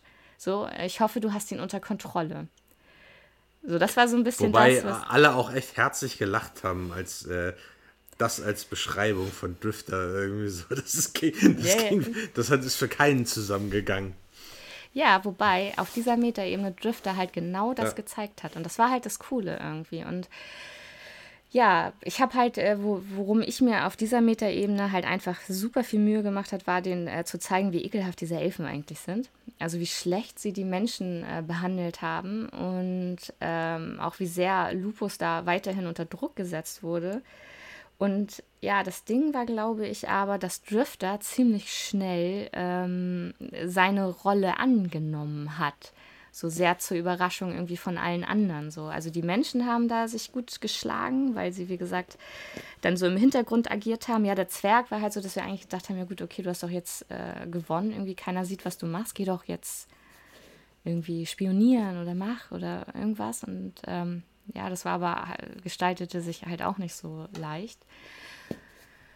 Und meine Intention dieser Metaebene war, einmal halt diesen Konflikt, den Lupus ähm, und Drifter haben, ins Extrem äh, quasi zu treiben, also wirklich so richtig schön zu extrapolieren, also da ähm, das so, eigentlich wie ich dachte, augenscheinlich auch zu machen. Ja, um ja, um ja halt einfach auch die Entscheidung abzuringen, auf wessen Seite sie jetzt so steht, ne?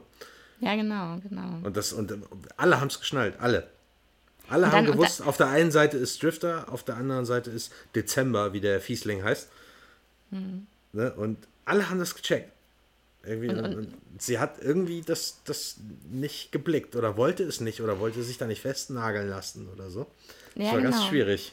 Das war richtig schwierig, weil das, das, das Schöne war ja auch, beziehungsweise das ist das, das Fiese. Ne? Man muss sagen, das, so für uns, die da vielleicht schon alles Mögliche an, an rollenspielerischen Konflikten gelöst haben, ist es natürlich auch geil, genau an diesem, Moment, in diesem Punkt vielleicht auch das zu tun, was keiner von dir erwartet. Weil ich habe dann auch immer natürlich versucht, der Spielerin zu sagen, hier, nee, nee, ey, du musst nur wenn, also wenn das für dich, wenn das hier voll dein Ding ist mit den Elfen-Nazis, so, ey, klar, ey, die, die, die, die stilisieren sich hier zur, zur absoluten äh, Oberrasse, was die, ähm, und, aber so läuft es in Pomoria halt auch. Die unterdrücken alle anderen und du bist deren Exekutive. Und wenn das für deinen Charakter voll, voll ihr Ding ist und sie da voll Freude dran hat, irgendwelche Leute abzuknallen, weil dir das jemand sagt, dann, hey, go for it, ey, natürlich. So, aber ich will es einfach nur sehen, mach es. So, und das war so, ist natürlich, ist natürlich hart, ähm, weil dann auch der, das Opfer halt ein Spielercharakter war. Aber es war halt dann auch wirklich so, dass das, ähm, ja, dann voll eskalierte, weil dann auch äh, quasi Jackpot dann irgendwann auch voll ausgerastet ist und dann einfach mal verlangt hat, dass sie sich doch jetzt bitte mal entscheiden soll, nur damit diese elende Metaebene einfach mal aufhört, weil das ja für alle anderen auch super hart war irgendwie. Ja, und dann, ähm, ja, es wird aber irgendwie immer schlimmer. Und dann gab es diese schöne Szene, ähm, die wurden dann in so einen Ballsaal geladen. Und um das nochmal schön zu zeigen, habe ich da halt diese eine Menschendienerin in Form von Whistler, ähm, die wurde, die war die Dienerin von diesem Dezember und der, und sie hat da was verschüttet. Und der Typ hat sie halt aufs Übelste dann gepackt und quer durch den, äh, über den Tisch gerissen und nach vorne geschmissen und ähm, wollte sie exekutieren. Also wirklich in diesem Ballsaal. Und es gibt da auch, es gibt da auch den Henker, den gibt es auch wirklich im Seeley-Hof. Also das ist das Regel, das Quellenbuch Hof, Hof der Feen. Ähm, es ist so ein Riesentyp äh, mit so einer gigantischen Axt. Und der saß da die ganze Zeit so bei den, bei den Feen oder bei den Elfen. Und als er dann so das, das Menschenmädchen da so nach vorne geschmissen hat und wieder voll ausgerastet ist, weil das ist so, weil ist so dieses cholerische Bild von diesem Dezember, was ich Lupus ja auch schon in der echten Welt so gezeigt habe. Und das war da auch vor den ganzen Leuten und er sie da hinrichten wollte, stand so dieser Henker auf, zog so die Axt hinter sich her und ging in langsamen Schritten auf dieses wimmernde und, und um Gnade bettelnde Mädchen zu. Und dann war es halt Anima, die sich quasi dazwischen warf, also die sich da quasi so opfern wollte. Und da hat ja auch die Spielerin zu mir gesagt, so, nee, ey, ich, und wenn der mich da umbringt, ich, ich sterbe jetzt hier, um sie zu retten, weil das ist das Unerträglichste, was ich, ich kann das ja nicht auf mir sitzen lassen. Und äh, ja, und alle anderen haben halt nichts gemacht. So. Dann ist aber Drifter aufgestanden, weil er gesehen hat, dann wurde halt, wären beinahe Anima und die andere Dienerin da hingerichtet worden.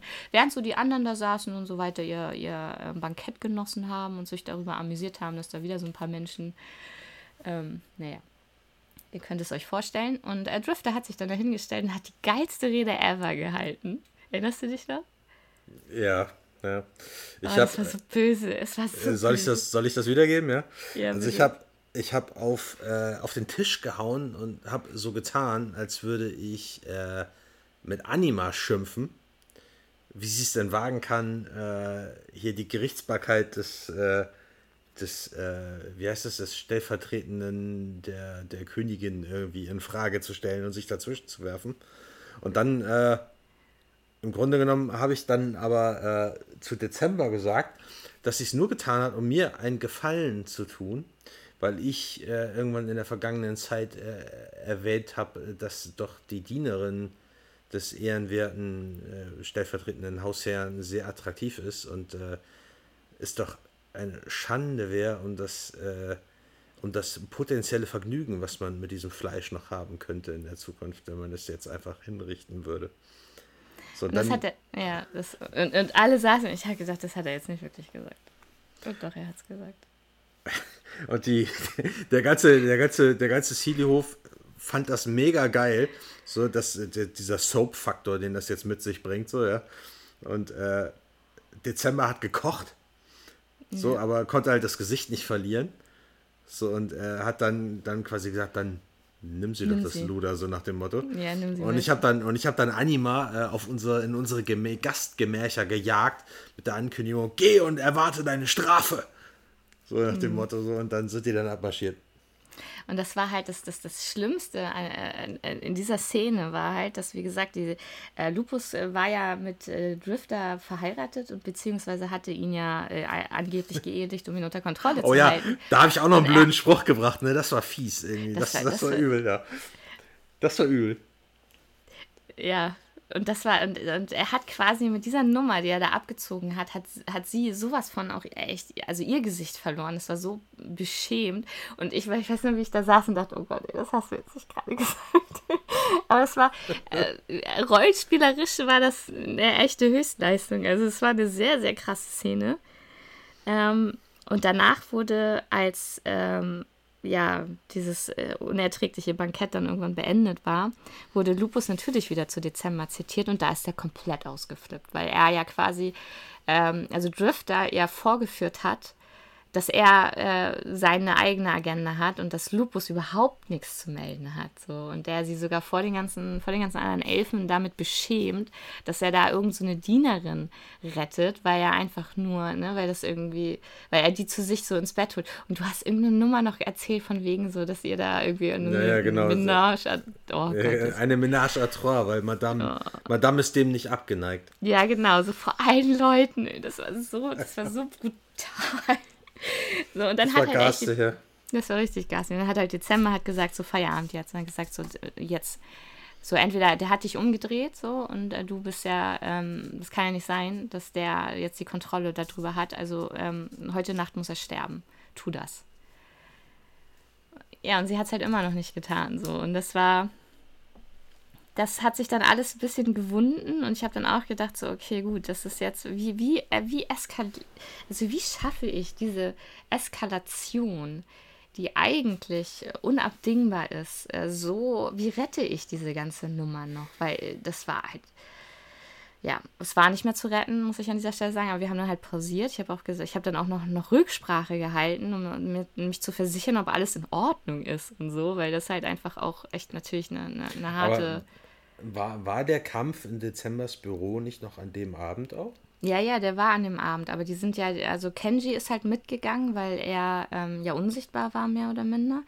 Und äh, Dezember hat ja von Lupus verlangt, so jetzt, so du gehst jetzt und du tötest ihn.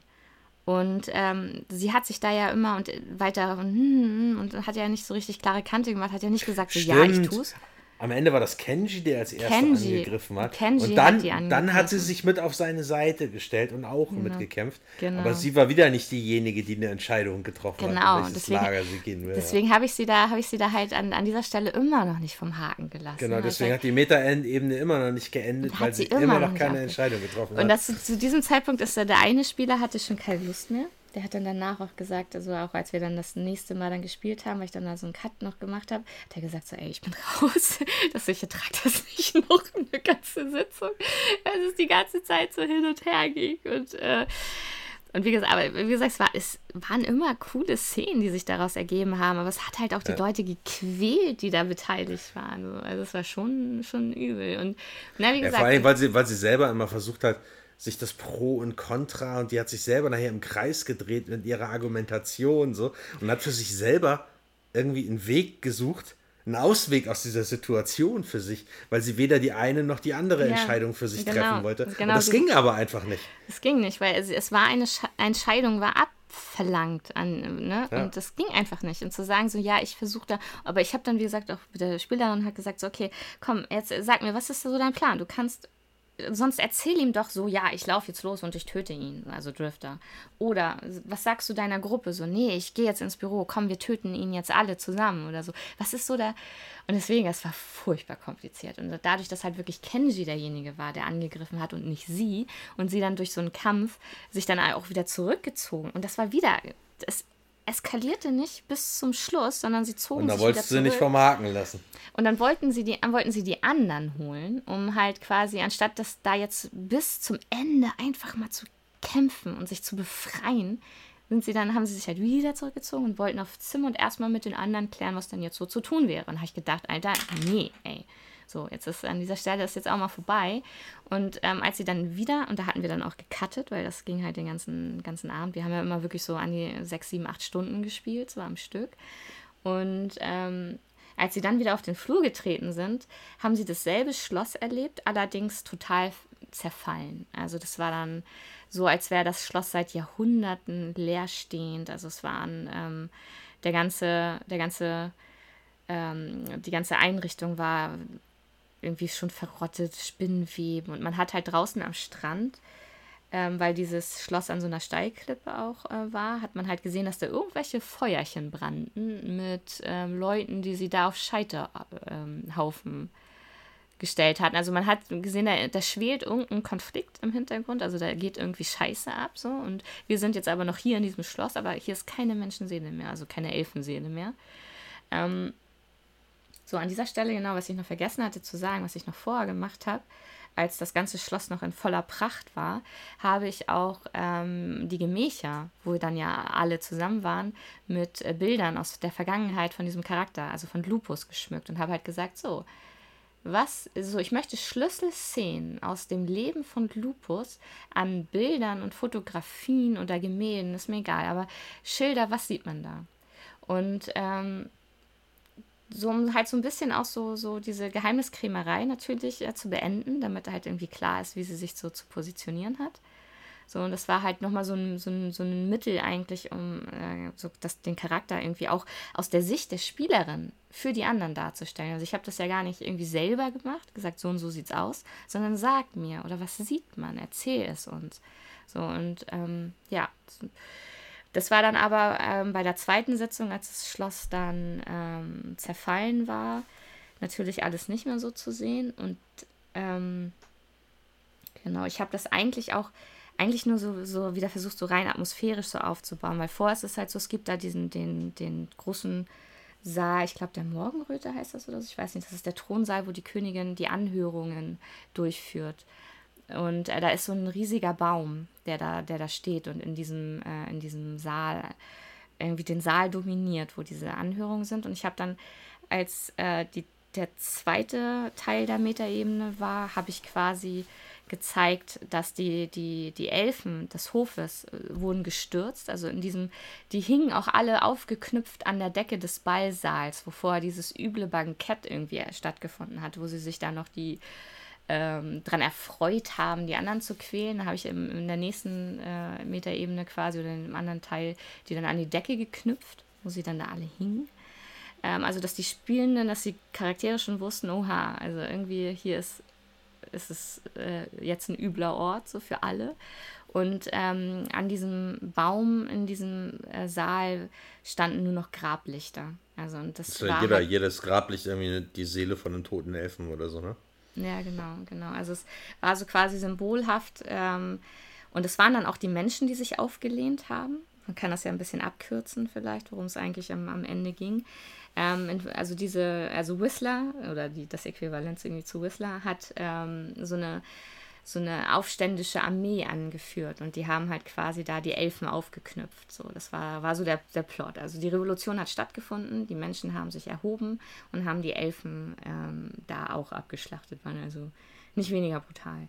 Das war so, darum ging's. Und ja, das war dann so, dass sich diese eine Person aus Lupus Vergangenheit, die war noch da. Ähm, also Paul und, und, und ähm, Ivan waren noch da, weil sich nämlich der, der Endgegner, also Dezember, hat sich nämlich in, den, in die Gemächer der Königin zurückgezogen. Und diese Gemächer waren ähm, geschützt mit einem Portal, was auch solche, solche Wächter-Steinfiguren davor hatte, die niemanden reinlassen. Und ähm, du musst mit Blut bezahlen, um in diese Gemächer zu kommen. Und das war halt auch die Szene, die sich dann da auf, äh, hatte, dass quasi I, ähm, Ivan da stand. Paul war erschlagen, also umgebracht vor diesem Tor, weil Dezember Paul getötet hat, um reinzukommen, um sich in, hinter diesem, in diesem Saal, äh, hinter diesem Saal in den Gemächern der Königin zu verschanzen. So, und so standen da alle. Und nur noch Ivan zwischen den ähm, Gemächern der Königin, dem Endgegner, und den anderen. Und halt Lupus genau dazwischen. Und das war es war auch nicht schlecht. Es war eine sehr ja. unangenehme Szene. Und Ivan wusste ganz genau, was ihm blüht, wenn, wenn er jetzt da stehen bleibt. Genau. Wenn, wir, wenn wir ja. zu Dezember wollen. Genau, weil die Frage war dann halt, mit wessen Blut bezahlst du, um da reinzukommen? Und als ihm das klar wurde, weil das diskutiert wurde, hat er sich einfach äh, selber ähm, das äh, Schwert uns vorhin gerammt und ist da quasi, er hat den Freitod gewählt, um nicht hier seinen, ähm, ja, seinen Oberboss da äh, auszuliefern und ist dann da quasi. Der, der wohlgemerkt kurz vorher seinen besten Freund ermordet hat. Ja, ja, genau. Genau. Ja, so sind die. So sind die. Genau, aber ähm, da da immer noch keine Entscheidung wirklich äh, getroffen wurde und ihr müsst euch das halt echt immer so vorstellen, dass ich diese, ne, ich habe diese Szenen, ich habe das geschildert, dann gab es halt ein bisschen, bisschen Performing, ein bisschen Acting von den, von den NSC und so. Und da ist dann immer noch nichts passiert. Und dann habe ich gedacht, gut, dann muss ich und das... Genau, das, das, das, der Punkt ist aber ja auch, dass da diese Riesenmeute, das hattest du ja noch gar nicht erwähnt, diese Riesenmeute von Soldaten aus allen möglichen Epochen, die dann in die Burg gedrängt ist, und gedroht hat, uns umzubringen. So, wir haben gesagt, hier, den, den ihr wollt, der ist da drinne. Mhm. So, und dann haben sie gesagt, okay, wir glauben euch nicht, wir bringen euch jetzt trotzdem um so. Wir haben gesagt, ja, Moment, wir sind auf eurer Seite, bla bla bla. Und dann haben wir gesagt, okay, wir äh, führen euch da rein oder wir bringen ihn selbst um, um mhm. euch zu zeigen, dass wir halt auf eurer Seite stehen. So.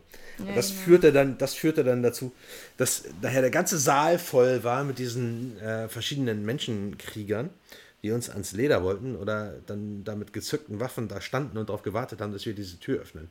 Deswegen hatten wir ja quasi den Druck, da ja. reinzugehen. Und am Ende war halt Ivan tot. Äh, der Zwerg war weg, keine Ahnung. Und äh, Lupus und Drifter standen halt dann alleine vor der Tür. Genau. Und Drifter wusste halt aus, aufgrund seiner seines theoretischen Wissens über Magie, wie halt Metaebenen funktionieren. So, und das ist halt immer, dass sie immer einen Zweck erfüllen und dass etwas vollbracht werden muss, etwas gefunden werden muss, dass man eine Erkenntnis erlangen muss oder wie auch immer, damit diese Metaebene halt einfach abgeschlossen ist und man halt weiterreisen kann. Und er hat halt versucht, Lupus zu erklären, dass diese Metaebene erst endet, wenn sie halt Dezember getötet hatten, dass sie unbedingt in diese Tür muss. So. Und dass es halt ihre Metaebene ist und ihre Aufgabe. Sie ist die Schlüsselperson hier in dieser ganzen Geschichte. So, und da fing das dann an, langsam bei ihr zu eskalieren, weil sie halt irgendwie langsam wohl geahnt hat, worauf das hinausläuft. Ja? Und am Ende hat Drifter halt einfach ihre Pistole genommen, sich selbst auf die Brust gesetzt und gesagt, es ist schon okay. Das ist alles nicht echt hier. So, wenn du mich jetzt hier erschießt, dann löst sich die Ebene auf und wir tauchen auf der nächsten auf oder in unserer Welt so. Aber wir sehen uns in fünf Minuten wieder. So, erschieß mich einfach, dann geht die Tür auf, du gehst da rein, knallst Dezember ab und das Thema hat sich erledigt. So, ne? Und sie, dann fingen sie an zu argumentieren, weil sie das halt nicht, nicht, ja. Ne, sie, sie konnte es nicht verarbeiten. Also diese, ja, das war ihr zu ja. krass. So, da konnte sie nicht differenzieren. Und da, das war halt das, wo halt echt der Knoten geplatzt ist, so, ne? weil sie davon ja. so überfordert war, und, dass und sie da halt. Ja, und da, da habe ich es dann auch beendet. Also das ja, halt pass auf, du hast es, du hast es beendet, weil sie am Ende hat sie eine Entscheidung getroffen. Am ja, Ende ja, hat genau. sie die Pistole runtergenommen, weil sie Drifter nicht erschießen konnte. Genau, und das war so, und das war so dieses, was ich gesagt habe, so dass ich meinte, so, ist es jetzt klar, wenn, wenn er vor dir steht, du die die, die, die äh, Pistole auf seiner Brust hast und du weißt, du musst jetzt abdrücken, eine Armee sitzt dir im Nacken. So, und die verlangen, dass du ihn jetzt endlich umbringst. Und tust du es oder tust du es nicht? Und als sie dann Wobei, die, haben, die, hat, die haben das ja noch nicht mal. Ja, So irgendwie, ne? ja, ja. Das ist irgendwie so, das, das ist so ein bisschen, als wäre dann auf einmal so das Spotlight auf die zwei gefallen. Alles Ja. andere ist verblasst so, weil es halt wirklich nur noch darum ging, dass sie jetzt an dieser, also das war das Gefühl, was ich hatte. So als Ja, wäre ja. überall anders die, die Zeit stillstehen geblieben. So, und nur noch die beiden stehen da. Und es geht nur darum, drückt sie jetzt ab oder drückt sie nicht ab. So. Also die und hat halt, ja genau. ne, also das, das ist total, total emotional eskaliert, echt. Und, und als sie und als sie dann einfach auch nur gesagt hat, so nein, ich kann das nicht. Da waren elf und wir alle, weißt du, alle so erleichtert und so, oh Gott, endlich, so ist es vorbei. So ist gut, okay, die Meta-Ebene ist vorbei. Ich wollte nur wissen, kannst du so, ne, das war halt dieses, nee, sie kann ihn nicht töten. Okay, mehr brauchte ich nicht. Und dann war es endlich vorbei. Und das Aber- Krasse ist, sie hätte, ja. sie hätte das dann auch einfach entscheiden können. Ja, So, ne? Aber siehst du, das war der härteste denkbare Weg, den ich jemals irgendwo in 30 Jahren Rollenspiel gesehen habe, wie jemand zu einer Entscheidung gekommen ist. Das war so Ja. krass emotional schmerzhaft. Und das war für uns auch schmerzhaft dazu zu gucken. Also ich Ja. glaube, so kann man das formulieren, oder? Weil, Ja, ja, weil man ja. wirklich, weil man wirklich, man konnte ihr ansehen, wie sie halt innerlich, emotional mit dieser Entscheidung gerungen und mit sich selbst gekämpft hat. Weil sie uns weder im Stich lassen wollte, sie wollte uns noch verraten, nicht verraten, aber sie wollte halt auch wahrscheinlich irgendwie plottechnisch oder für ihren Charakter nicht das Falsche tun.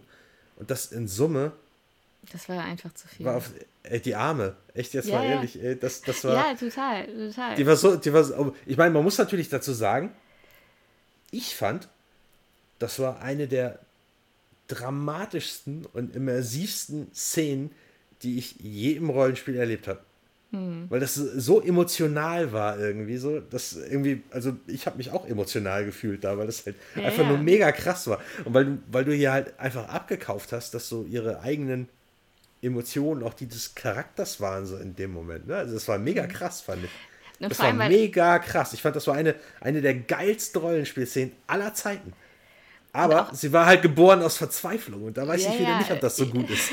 Ja, genau. Und das war halt so, genau, das ist so, das muss man halt äh, da dann subsumieren, so, weil wir haben Freude an, an, an dieser Art des Rollenspiels. Also auch je, je schlimmer und je, je, je härter das einfach auch für den Charakter ist. Und wir, wir fürchten uns ja auch nicht, diese, diese Immersion irgendwie herzustellen und zu sagen, so, mein Gott, ich leide gerade so mit und mir geht's so scheiße und oh Gott, oh Gott, das ist nicht auszuhalten. So. Aber das ist halt immer noch Rollenspiel. Du sitzt auf der Couch. Wobei, wobei man dazu sagen muss, dass was wir ja, wir reden ja jetzt nicht von Elendstourismus oder irgendwie Nein. sowas, um das in, in Nee, das nee. möglichste Extrem zu treiben, sondern einfach harte Situationen und harte Entscheidungen, Genau. die man halt einfach treffen muss als aber, Rollenspielcharakter. aber das war, das war halt, das war schon sehr, sehr ähm, paradehaft, äh, welche Art von, von Entscheidungen wir meinen. Beim, und es geht wirklich Ja. nicht darum, dass du da jetzt, keine Ahnung, irgendwelche Menschen ähm, sonst mit verkaufst. Wobei ich das auch immer manchmal ganz gerne mache, wenn ich da diese Teflon-Billies, äh, gerade die Straßen-Samurais habe, die alles Mögliche für, äh, für, für ihren, ähm,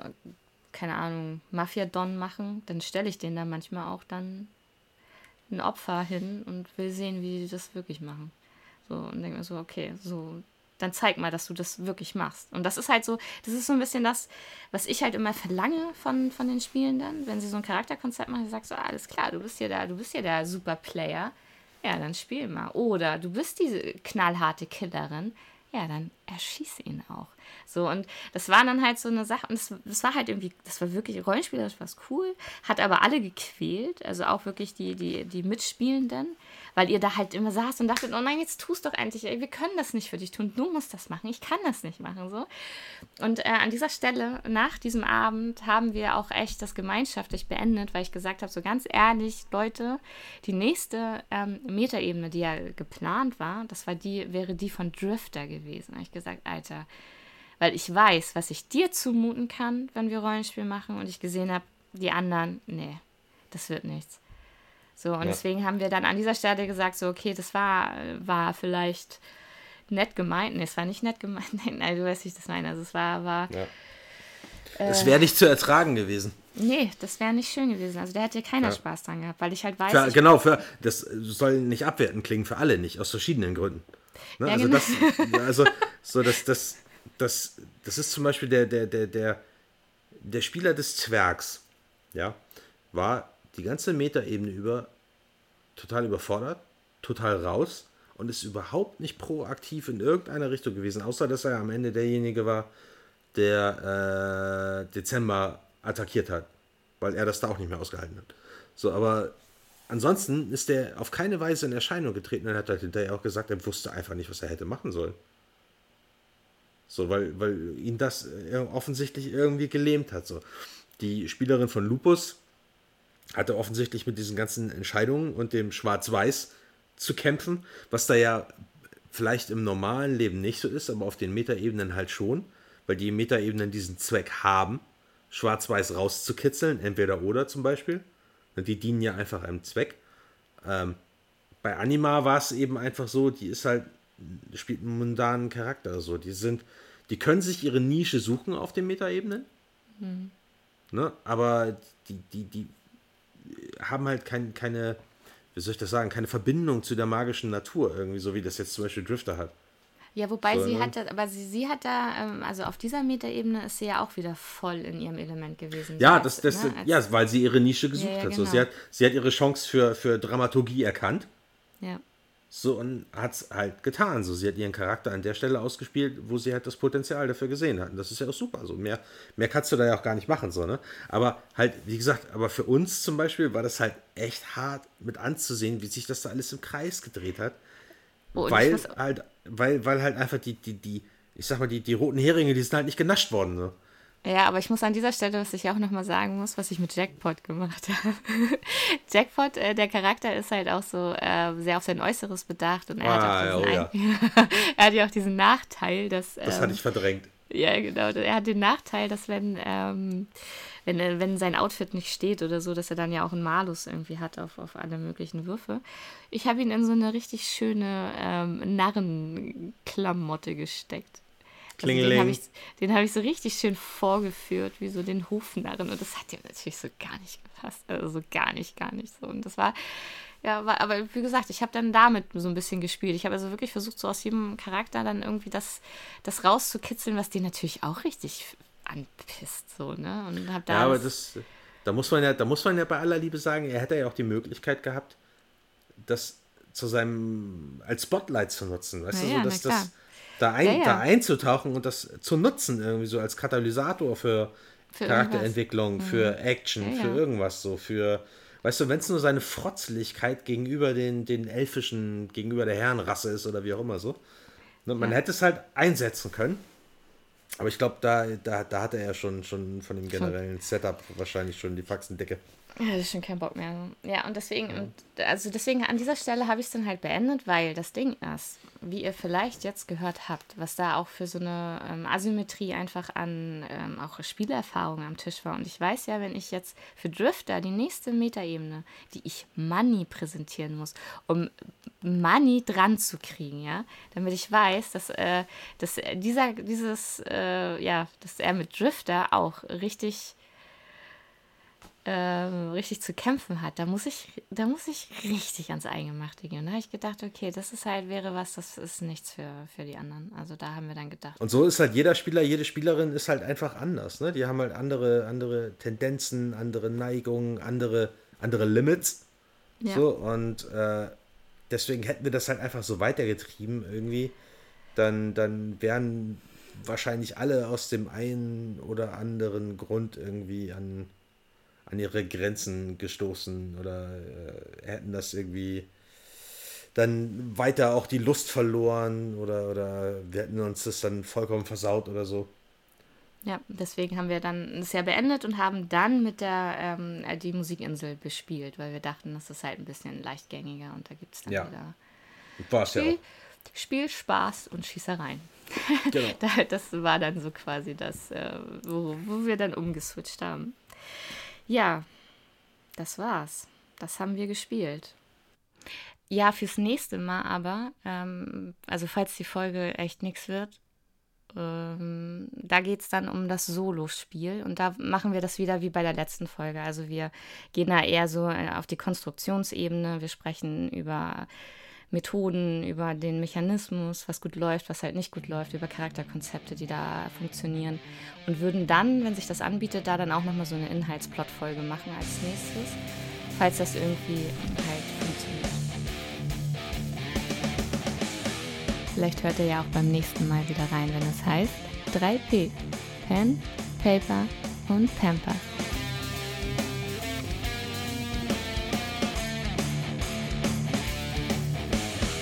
Das war's für heute. Grüße gehen raus an alle Rollenspielerinnen und Rollenspieler, vor allem die mit Kindern und solche, die es noch werden. Aber wir grüßen natürlich auch alle anderen, die uns zuhören. Adios!